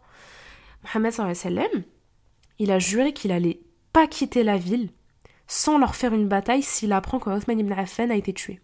Et le moment où tu as toutes les troupes musulmanes qui se préparent pour aller faire la guerre au Quraysh, et là on voit apparaître Othman ibn Affan accompagné d'un émissaire Quraysh, Suhail ibn Amr, pour enfin conclure un pacte de paix. Mais, mais, les articles du pacte, ils plaisent pas aux musulmans. Les articles du pacte, ils leur apparaissent comme injustes. Mais le prophète, il accepte. Il choisit euh, son cousin Ali pour rédiger le traité. Lui, ce que je vous ai dit, c'est pas écrire, il a juste signé. Maintenant, je vais quand même vous lire ce qui a été écrit dans ce traité. Vous inquiétez pas, euh, c'est pas long, mais tendez bien l'oreille. Les musulmans retourneront chez eux cette année sans avoir accompli la Umrah et reviendront l'année prochaine, mais ils ne resteront pas à la Mecque plus de trois jours. Ils ne porteront pas d'armes autres que leurs épées rengainées et les Qurayshites s'engagent à ne rien tenter en vue de s'opposer aux musulmans durant leur séjour à la Mecque. La guerre sera suspendue pour dix années, période durant laquelle les deux parties vivront en totale sécurité sans jamais se combattre. Quiconque souhaitera s'unir à Mohammed dans son pacte et son alliance pourra le faire, et quiconque souhaitera s'unir à Quraysh dans son impact et dans son alliance pourra le faire également. Toute agression contre la tribu qui se joindra à l'une ou à l'autre sera considérée comme visant cette dernière. On va revenir, vous allez voir, sur, euh, sur cet article de pacte là. Je continue. Si un membre de Quraysh se réfugie chez Mohammed sans l'autorisation de son protecteur, il sera renvoyé à la Mecque, tandis que si un partisan de Mohammed revient à la Mecque, il ne sera pas renvoyé à Médine. Les musulmans, là c'est la fin euh, du pacte, les musulmans, ils n'ont pas compris pourquoi le prophète, il était d'accord et qu'il allait signer les articles. Non, en fait, ils se sont dit non, non, non. Là, en fait, on est en train de nous dire qu'on a fait le déplacement et qu'on va pas pouvoir faire notre Umrah que là en fait euh, on repart bredouille et qu'on va devoir attendre un an avant de revenir faire notre pèlerinage. Et puis vous allez voir tous les articles pour eux ils sont pas normaux. Mais là dites-vous que que un Quraysh, Abu Jandal ibn Suhail, lui s'est converti à l'islam et lorsqu'il est parti rejoindre les musulmans, au moment même où le prophète y venait de signer et de conclure le pacte, il avait fui les persécutions qu'il subissait à la Mecque, et en fait, quand il a vu le prophète et les musulmans, il, est parti les voir, il leur a dit Ok, je veux rentrer avec vous à Médine, parce que là on persécute, etc. Le prophète, c'est trop tard, il doit respecter son pacte. Il vient de signer un pacte, et là il a refusé que le converti vienne avec eux à Médine. Et le converti, il l'a remis à son père. C'est pas horrible. On est face à un homme qui s'est converti à l'islam, alors qu'il vit dans un peuple de polythéistes qui persécute les musulmans. Il voit le prophète et la troupe musulmane. Il se dit, ok, je vais pouvoir fuir avec eux, rentrer à Médine et ne plus subir de persécutions. Mais dans le traité, il est dit que, alhamdoulilah, qu'un Quraysh qui se convertit à l'islam n'a pas le droit de rejoindre le prophète. C'est dans le traité. À ce moment-là, euh, Omar ibn Khattab, je vous avais dit que c'est un homme avec un très fort caractère. Il était à la fois fort physiquement et surtout au niveau de sa personnalité. Il a complètement perdu patience. À lui, c'était trop. À lui, ça y est, il a désapprouvé la situation, mais il va regretter plus tard son impatience. En tout cas, à ce moment-là, tout le monde est dans l'incompréhension. Personne ne comprend ce qui est en train de se passer, personne ne comprend pourquoi le prophète accepte euh, de signer euh, des articles, enfin ces articles-là. Je suppose que même vous, hein, vous êtes un peu dans une situation d'incompréhension, etc., mais vous allez un peu plus comprendre. Le prophète Mohammed en concluant ce traité, il venait de faire preuve d'une grande intelligence.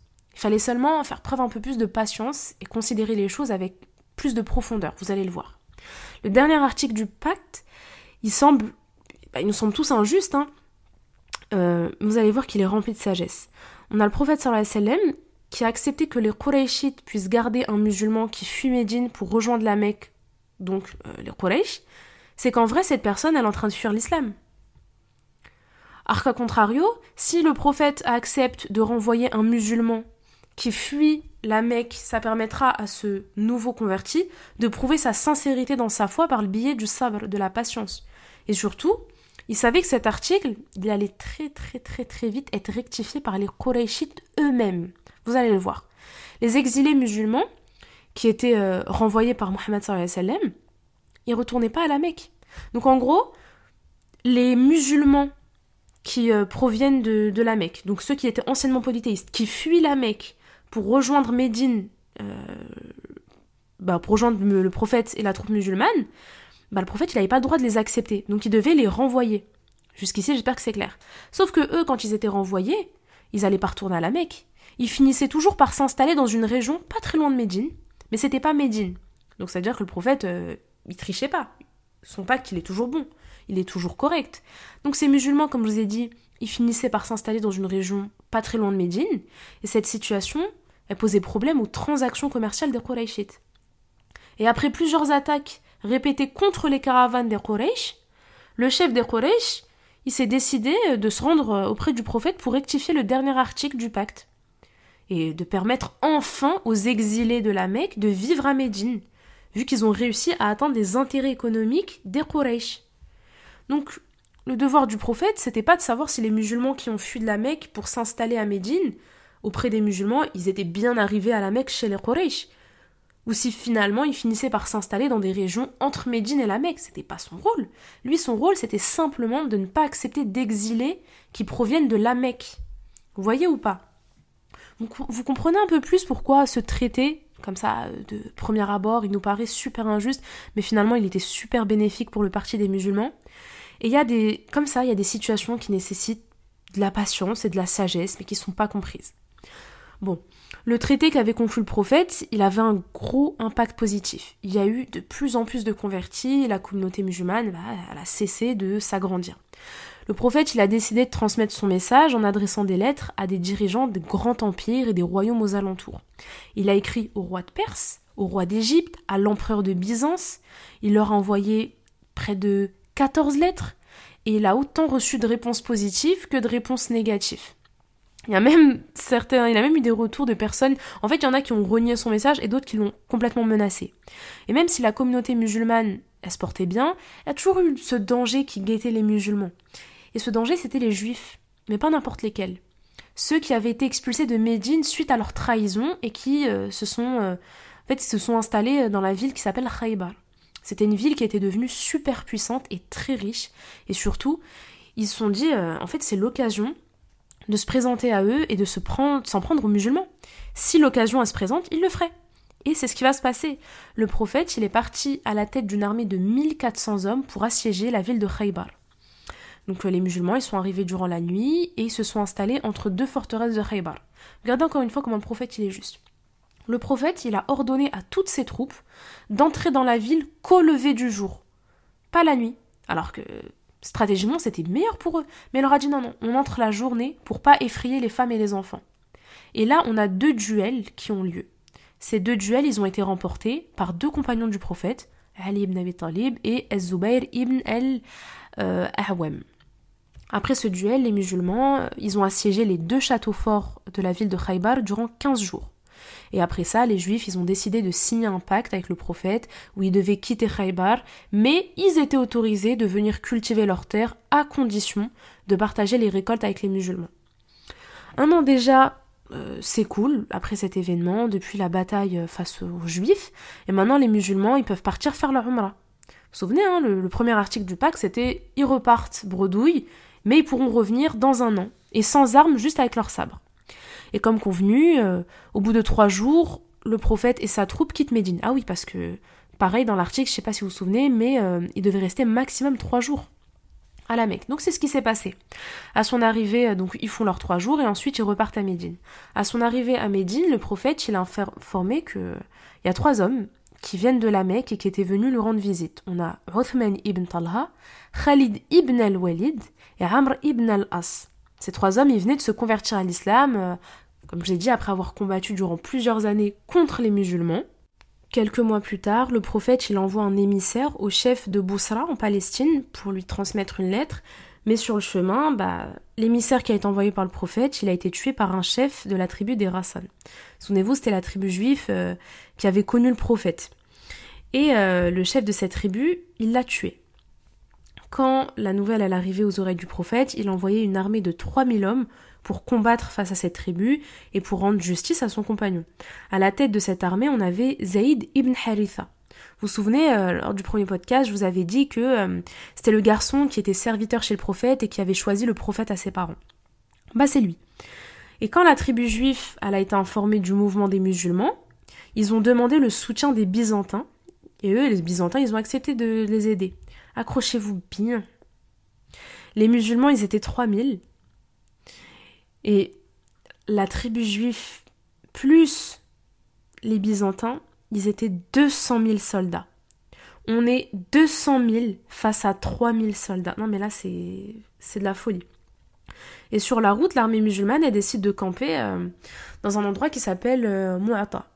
C'est un lieu stratégique, vu que c'est un lieu qui est très étroit et bah ça permet, euh, un peu comme pour la bataille de d'Uhud, peu importe l'effectif, ils pourront pas tous combattre en même temps. Les troupes des Juifs et Byzantins, elles arrivent, comme je vous ai dit, hein, euh, ils sont 200 000, et là, le combat commence. Malgré le faible effectif des musulmans, c'est eux qui avaient le dessus sur les, euh, les Juifs et les Byzantins. Le chef de l'armée adverse, il décide de changer de plan, de stratégie. Pour déstabiliser les musulmans, il décide de tuer l'homme qui est à la tête de cette armée, donc le chef de l'armée. Parce que c'était pas le prophète, le prophète il était resté à Médine. C'était Zayd ibn Haritha. Et en fait, euh, bah, il décide de le tuer, lui, tuer le chef, comme ça, bah, ça déstabilise toute l'armée musulmane. Du coup, bah, on a plusieurs soldats qui se sont mis à tirer des flèches sur Zayd jusqu'à le tuer. Et conformément aux ordres que Mohammed sallam avait donnés pour cette bataille, il avait dit si Zayd meurt, c'est Ja'far de prendre le relais et de devenir le chef de la troupe. Donc Ja'far, en plein combat, euh, il part récupérer l'étendard et il continue de se battre, mais lui aussi finit par être tué. Et toujours conformément à la parole euh, que le prophète avait dit avant qu'il parte euh, en expédition et en combat face à cette tribu juive et face aux Byzantins, le prophète il avait dit, comme je vous ai dit, si Zayd meurt, c'est Ja'far qui devient le chef de la tribu et qui récupère l'étendard. Et si Ja'far meurt, c'est à Abdullah ibn Rawaha de devenir le chef. Donc le prophète, il a choisi trois chefs. Il a pris ses précautions. Si toi tu meurs, c'est toi qui prends le relais, etc. Donc on a Zayd, Ja'far et Abdullah. Voilà, Zayd meurt, Ja'far meurt, et maintenant c'est à Abdullah d'aller récupérer l'étendard chez Ja'far qui est mort et qui doit, euh, qui devient le chef et qui doit continuer de, de combattre. Malheureusement, lui aussi finit par être tué. Là, on a les Juifs et les Byzantins. Ils viennent de tuer le dernier chef qui a été choisi par le prophète. Et là, un combat, un combattant qui va rassembler toute la troupe musulmane pour élire un nouveau chef.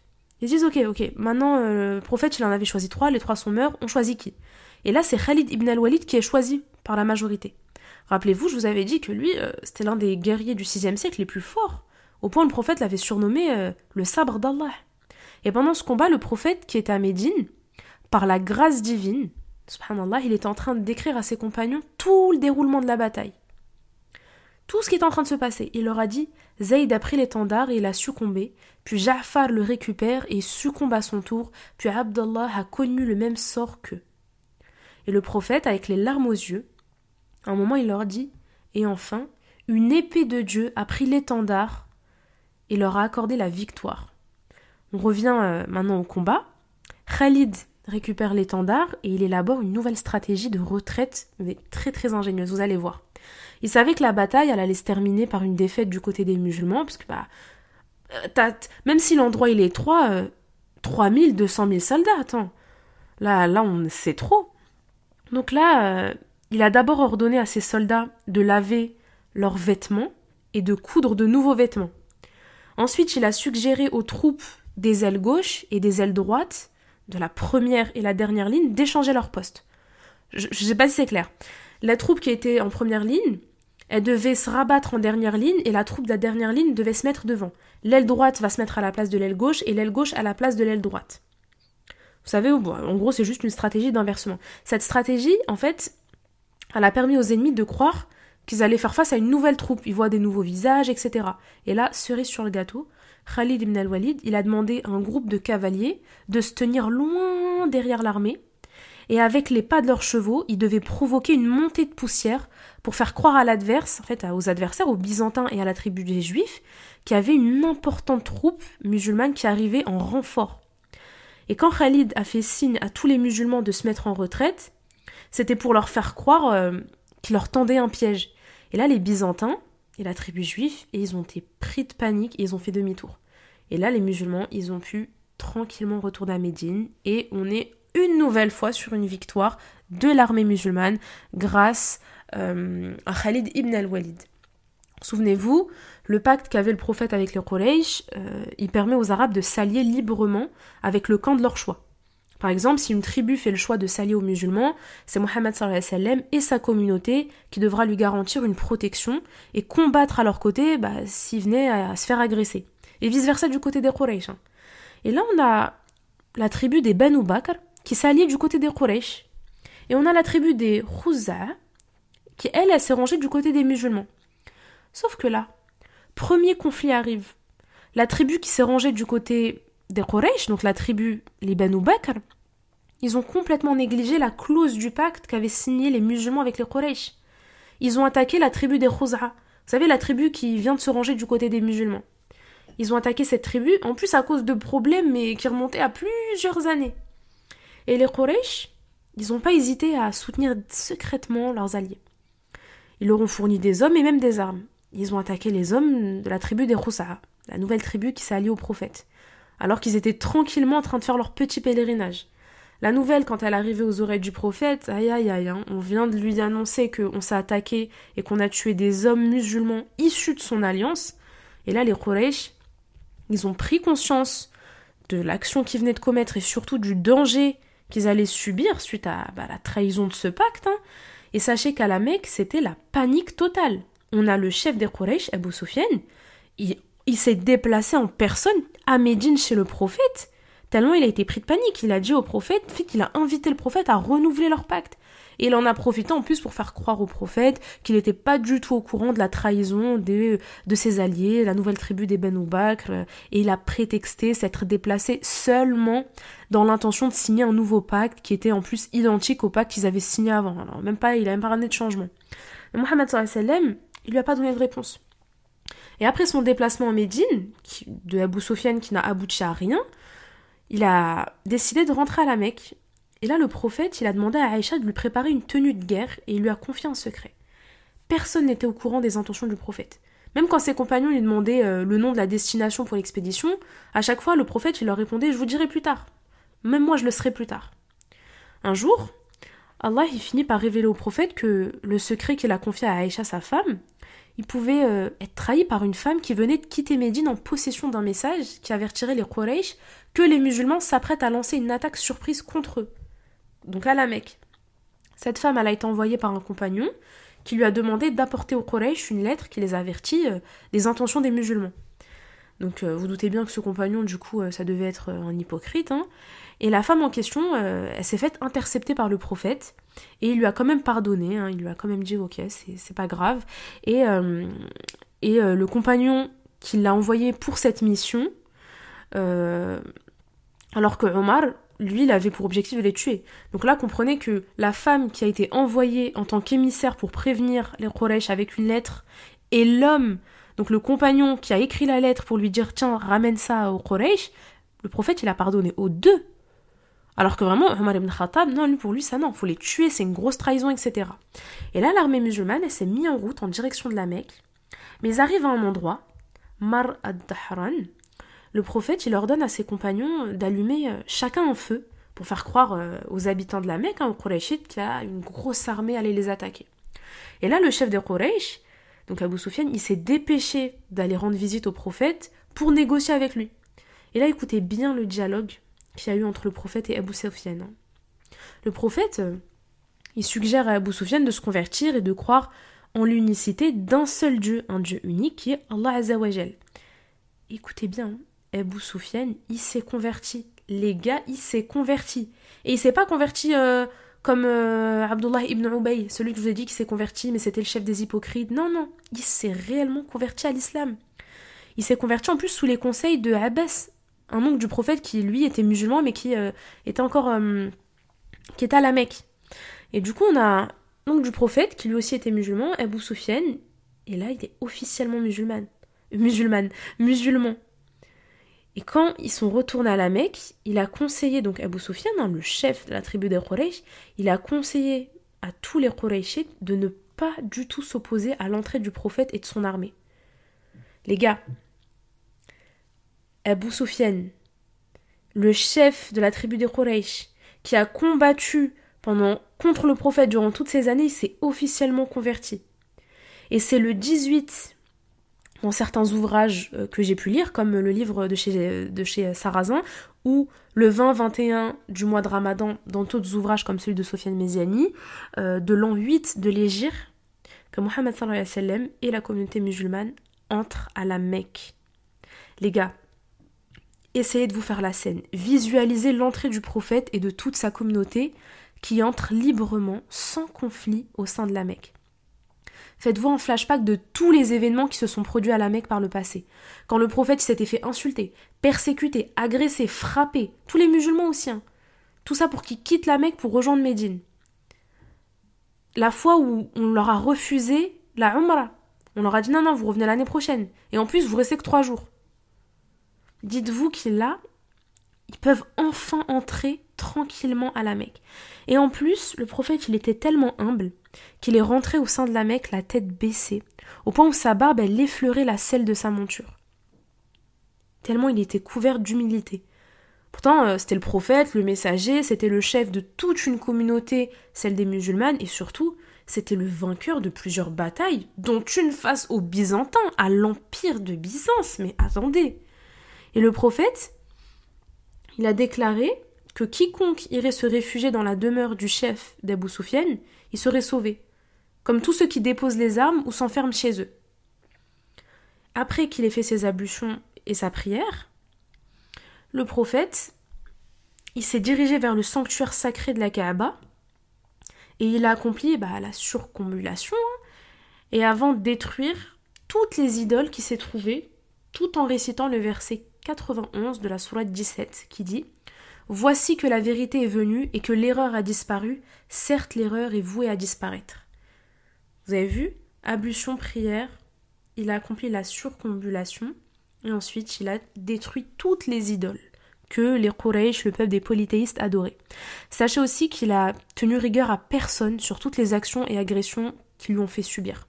Il n'a pas cherché à se venger, il n'a pas cherché rien. Pas de torturé, pas de prisonnier, rien. Rappelez-vous que qu'il y avait les Quraysh qui, au-delà des violences physiques et psychologiques qui lui ont fait subir, certains Quraysh avaient même tué des membres de sa famille.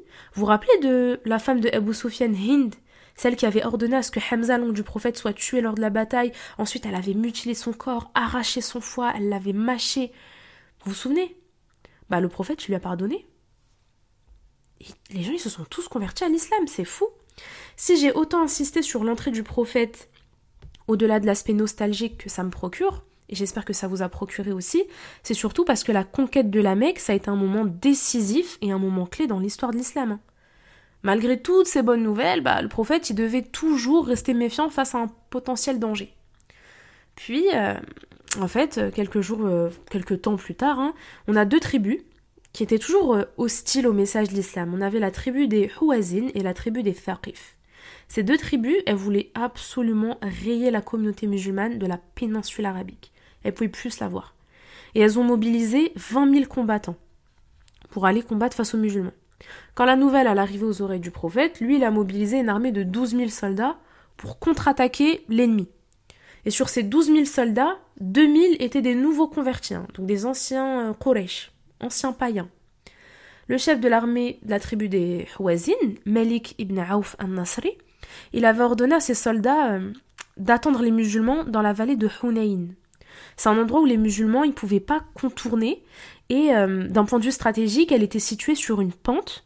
Et bah en fait euh, ça allait mettre l'armée musulmane en galère vu que comme je vous ai dit c'était une pente, l'endroit était stratégique pour eux. Le chef de l'armée adverse il a demandé à ce que ses soldats soient cachés des deux côtés de la vallée, et quand les musulmans y sont arrivés, le chef de la tribu, il a donné l'ordre aux soldats cachés d'aller attaquer les troupes des musulmans des deux côtés, et là on se retrouve avec des musulmans qui sont pris de court, ils se retrouvent attaqués par tous les côtés.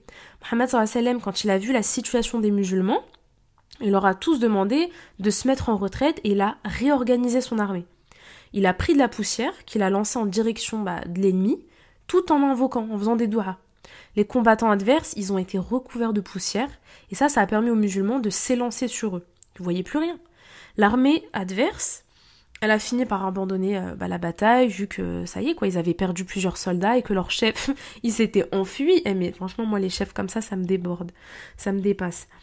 Et comme après chaque bataille, il y a un butin. Et quand le prophète s'est mis à partager le butin, il a donné une plus grosse part aux Quraysh, parce que c'était des nouveaux convertis. Et euh, il a donné en plus une bonne partie à, au chef des Quraysh, à Abu Sufyan. Les Ansar, donc euh, vous savez, hein, les musulmans de, de Médine, composés de la tribu des Haus et des Khazraj, les Ansar, eux, ils ont rien reçu comme part du butin. Et ils pensaient en fait que le prophète, il les avait oubliés. Plus que ça, ils pensaient même que le prophète, il les avait reniés après avoir retrouvé les siens. Parce que le prophète, à la base, il fait partie de la tribu des Quraysh à la base. Sauf que le prophète, il leur a expliqué que c'est que des biens matériels, c'est éphémère, c'est que lié à la dunya. On s'en fout. Ce geste que le prophète avait fait, c'était pour attacher le cœur des nouveaux convertis et favoriser leur soumission auprès d'Allah. Contrairement aux Ansar qui, eux, bah, ils sont musulmans depuis plusieurs années, ils ont déjà fait leurs preuves, ils ont participé à plusieurs batailles. Voilà, c'est des gens qui euh, ont euh, un cœur qui est entièrement attaché à l'islam. Et surtout, le prophète, il leur a adressé un message très affectif, avec beaucoup de sincérité et d'amour, où le prophète leur a dit que si des gens s'engagent dans une vallée et que les Ansar s'engagent dans une autre vallée, ils suivraient la vallée des Ansar. il a fini par leur faire une doua où il leur a demandé en fait à Allah de répandre la miséricorde sur eux, sur leurs enfants et sur les enfants de leurs enfants. Et à la fin de cette bataille, le prophète Mohammed et ses compagnons, ils, seront, ils sont retournés vivre à Médine auprès des Ansar. Donc le prophète, il n'est pas du tout euh, resté vivre à la Mecque auprès des Quraysh. Pourtant, maintenant, euh, plus rien ne l'en empêche, parce que ça y est, la Mecque est devenue musulmane, les Quraysh se sont convertis. Mais non, il a, il a quand même tenu à, rester avec la Ansar. Une fois arrivé à Médine, euh, ils se sont tous, ils ont tous repris leur vie normale, etc. Et quelques mois plus tard, le prophète, il apprend que les Byzantins, ils avaient eu le dessus sur les Perses.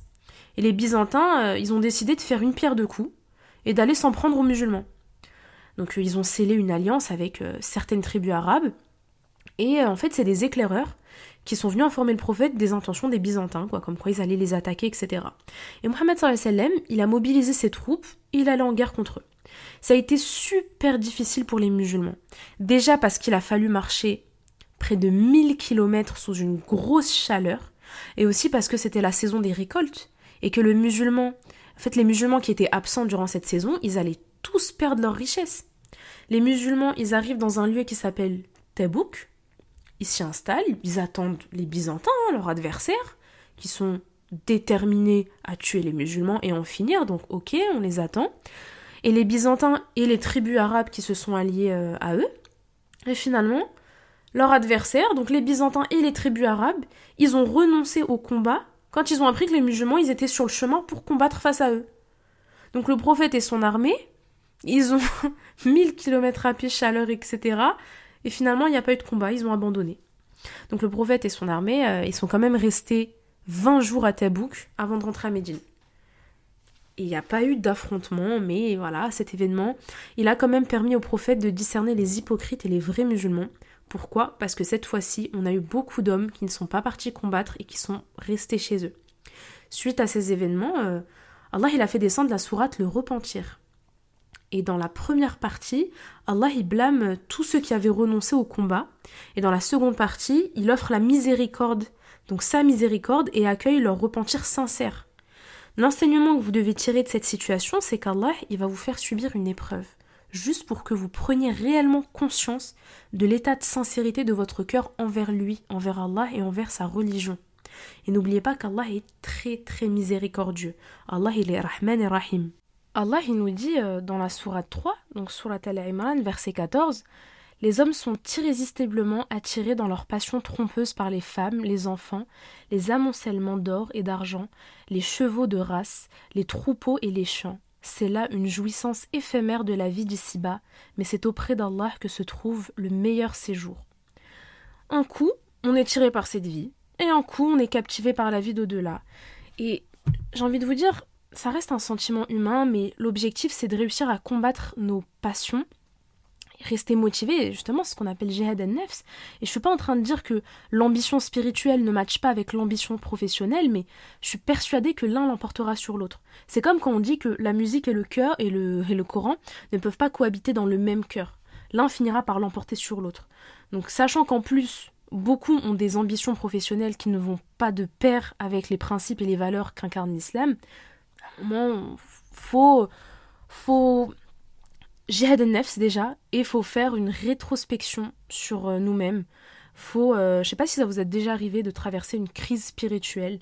C'est pas une dépression, c'est pas une déprime, c'est juste qu'à un moment, bah, t'as besoin de, ouais, de, de regarder, de, de faire une pause et de dire mes défauts du cœur, mes défauts de l'âme, ah tiens, mes passions, ah tiens, mes ça, etc. Dans tous les cas, la foi n'est pas exponentielle ou monotone, la foi de n'importe quel humain elle fluctue. Maintenant, à nous de délaisser le matériel et davantage investir notre temps, notre énergie et notre argent dans le spirituel et dans la religion. Quand je parle d'investir euh, de l'argent dans le spirituel, c'est dans l'achat des livres liés à l'étude de la science islamique ou dans les instituts pour apprendre le, euh, voilà, la religion, le Coran, euh, les cours d'arabe, etc. Enfin bref. Les gars, on est presque à la fin. Mohammed a 63 ans. Il fait son dernier pèlerinage d'adieu à la Mecque. C'est aussi son premier et unique Hajj. On est le neuvième jour du mois dhul de l'an 10 Hijri. Il y a presque 100 000 musulmans qui sont venus de toute l'Arabie Saoudite pour faire le Hajj et rencontrer le prophète. Quand le prophète, il, le prophète, démérite de l'islam, sachez que chacun de ses moindres faits et gestes est reproduit, mémorisé, parfois il est même noté sur un support. Le prophète, il le sait, il va bientôt mourir, il profite de ses derniers moments pour donner ses dernières directives où il rappelle à chacun de s'éloigner du diable autant que possible. Il fait une dernière fois abolir les coutumes de l'ère Jahiliya, donc de l'ère pré-islamique. Il rappelle aux gens le respect et les devoirs réciproques entre hommes et femmes. Il fait la prière. Il fait la, il fait la première déclaration connue et retranscrite à l'écrit contre le racisme, où le prophète nous dit Il n'y a en islam nulle supériorité entre un blanc et un noir, entre un arabe et un non-arabe, si ce n'est par la piété. Il fait un discours à son peuple, depuis Jabal al-Rahma, le mont de la miséricorde. Et je vous laisse euh, écoutez son dernier discours, j'ai envie de vous le réciter mot pour mot, j'ai pas envie de vous en faire un résumé. Ô gens, écoutez-moi. Je ne sais pas si je vous rencontrerai en ce lieu une nouvelle fois après cette année-ci. Ô gens, craignez Dieu concernant les femmes, car vous les avez prises comme épouses, et elles vous sont devenues licites grâce à la parole de Dieu. J'ai laissé parmi vous le livre de Dieu. Si vous y restez fermement attachés, jamais vous ne pourrez vous égarer. À la fin, sa prise de parole, il a demandé à son peuple Et si l'on vous posait des questions sur moi, que diriez-vous? Son peuple, euh, ils ont répondu Nous témoignons que tu as transmis le message, que tu t'es acquitté de ta mission et que tu as conseillé la communauté. Le prophète, il a levé son index vers le ciel, il a ensuite pointé en direction de la foule et il a répété trois fois Ô mon Dieu, sois témoin.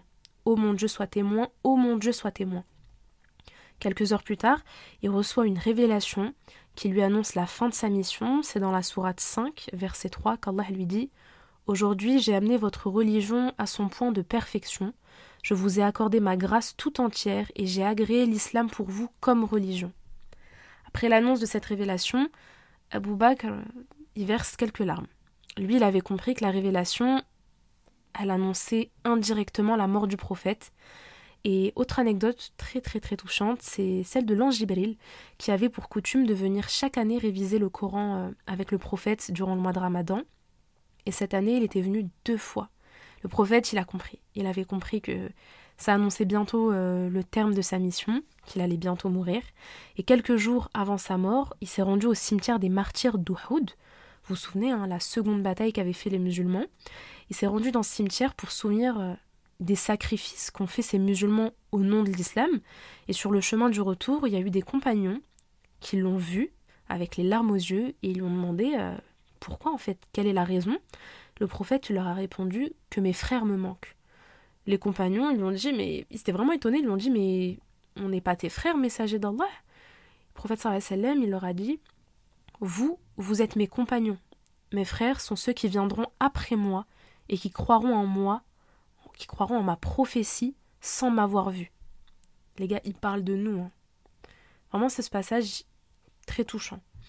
Et à son retour à Médine, le prophète, il va vers la mosquée, il va sur le minbar, et il tient un discours où il dit Je vous devance dans l'au-delà, et je serai témoin de vos actes.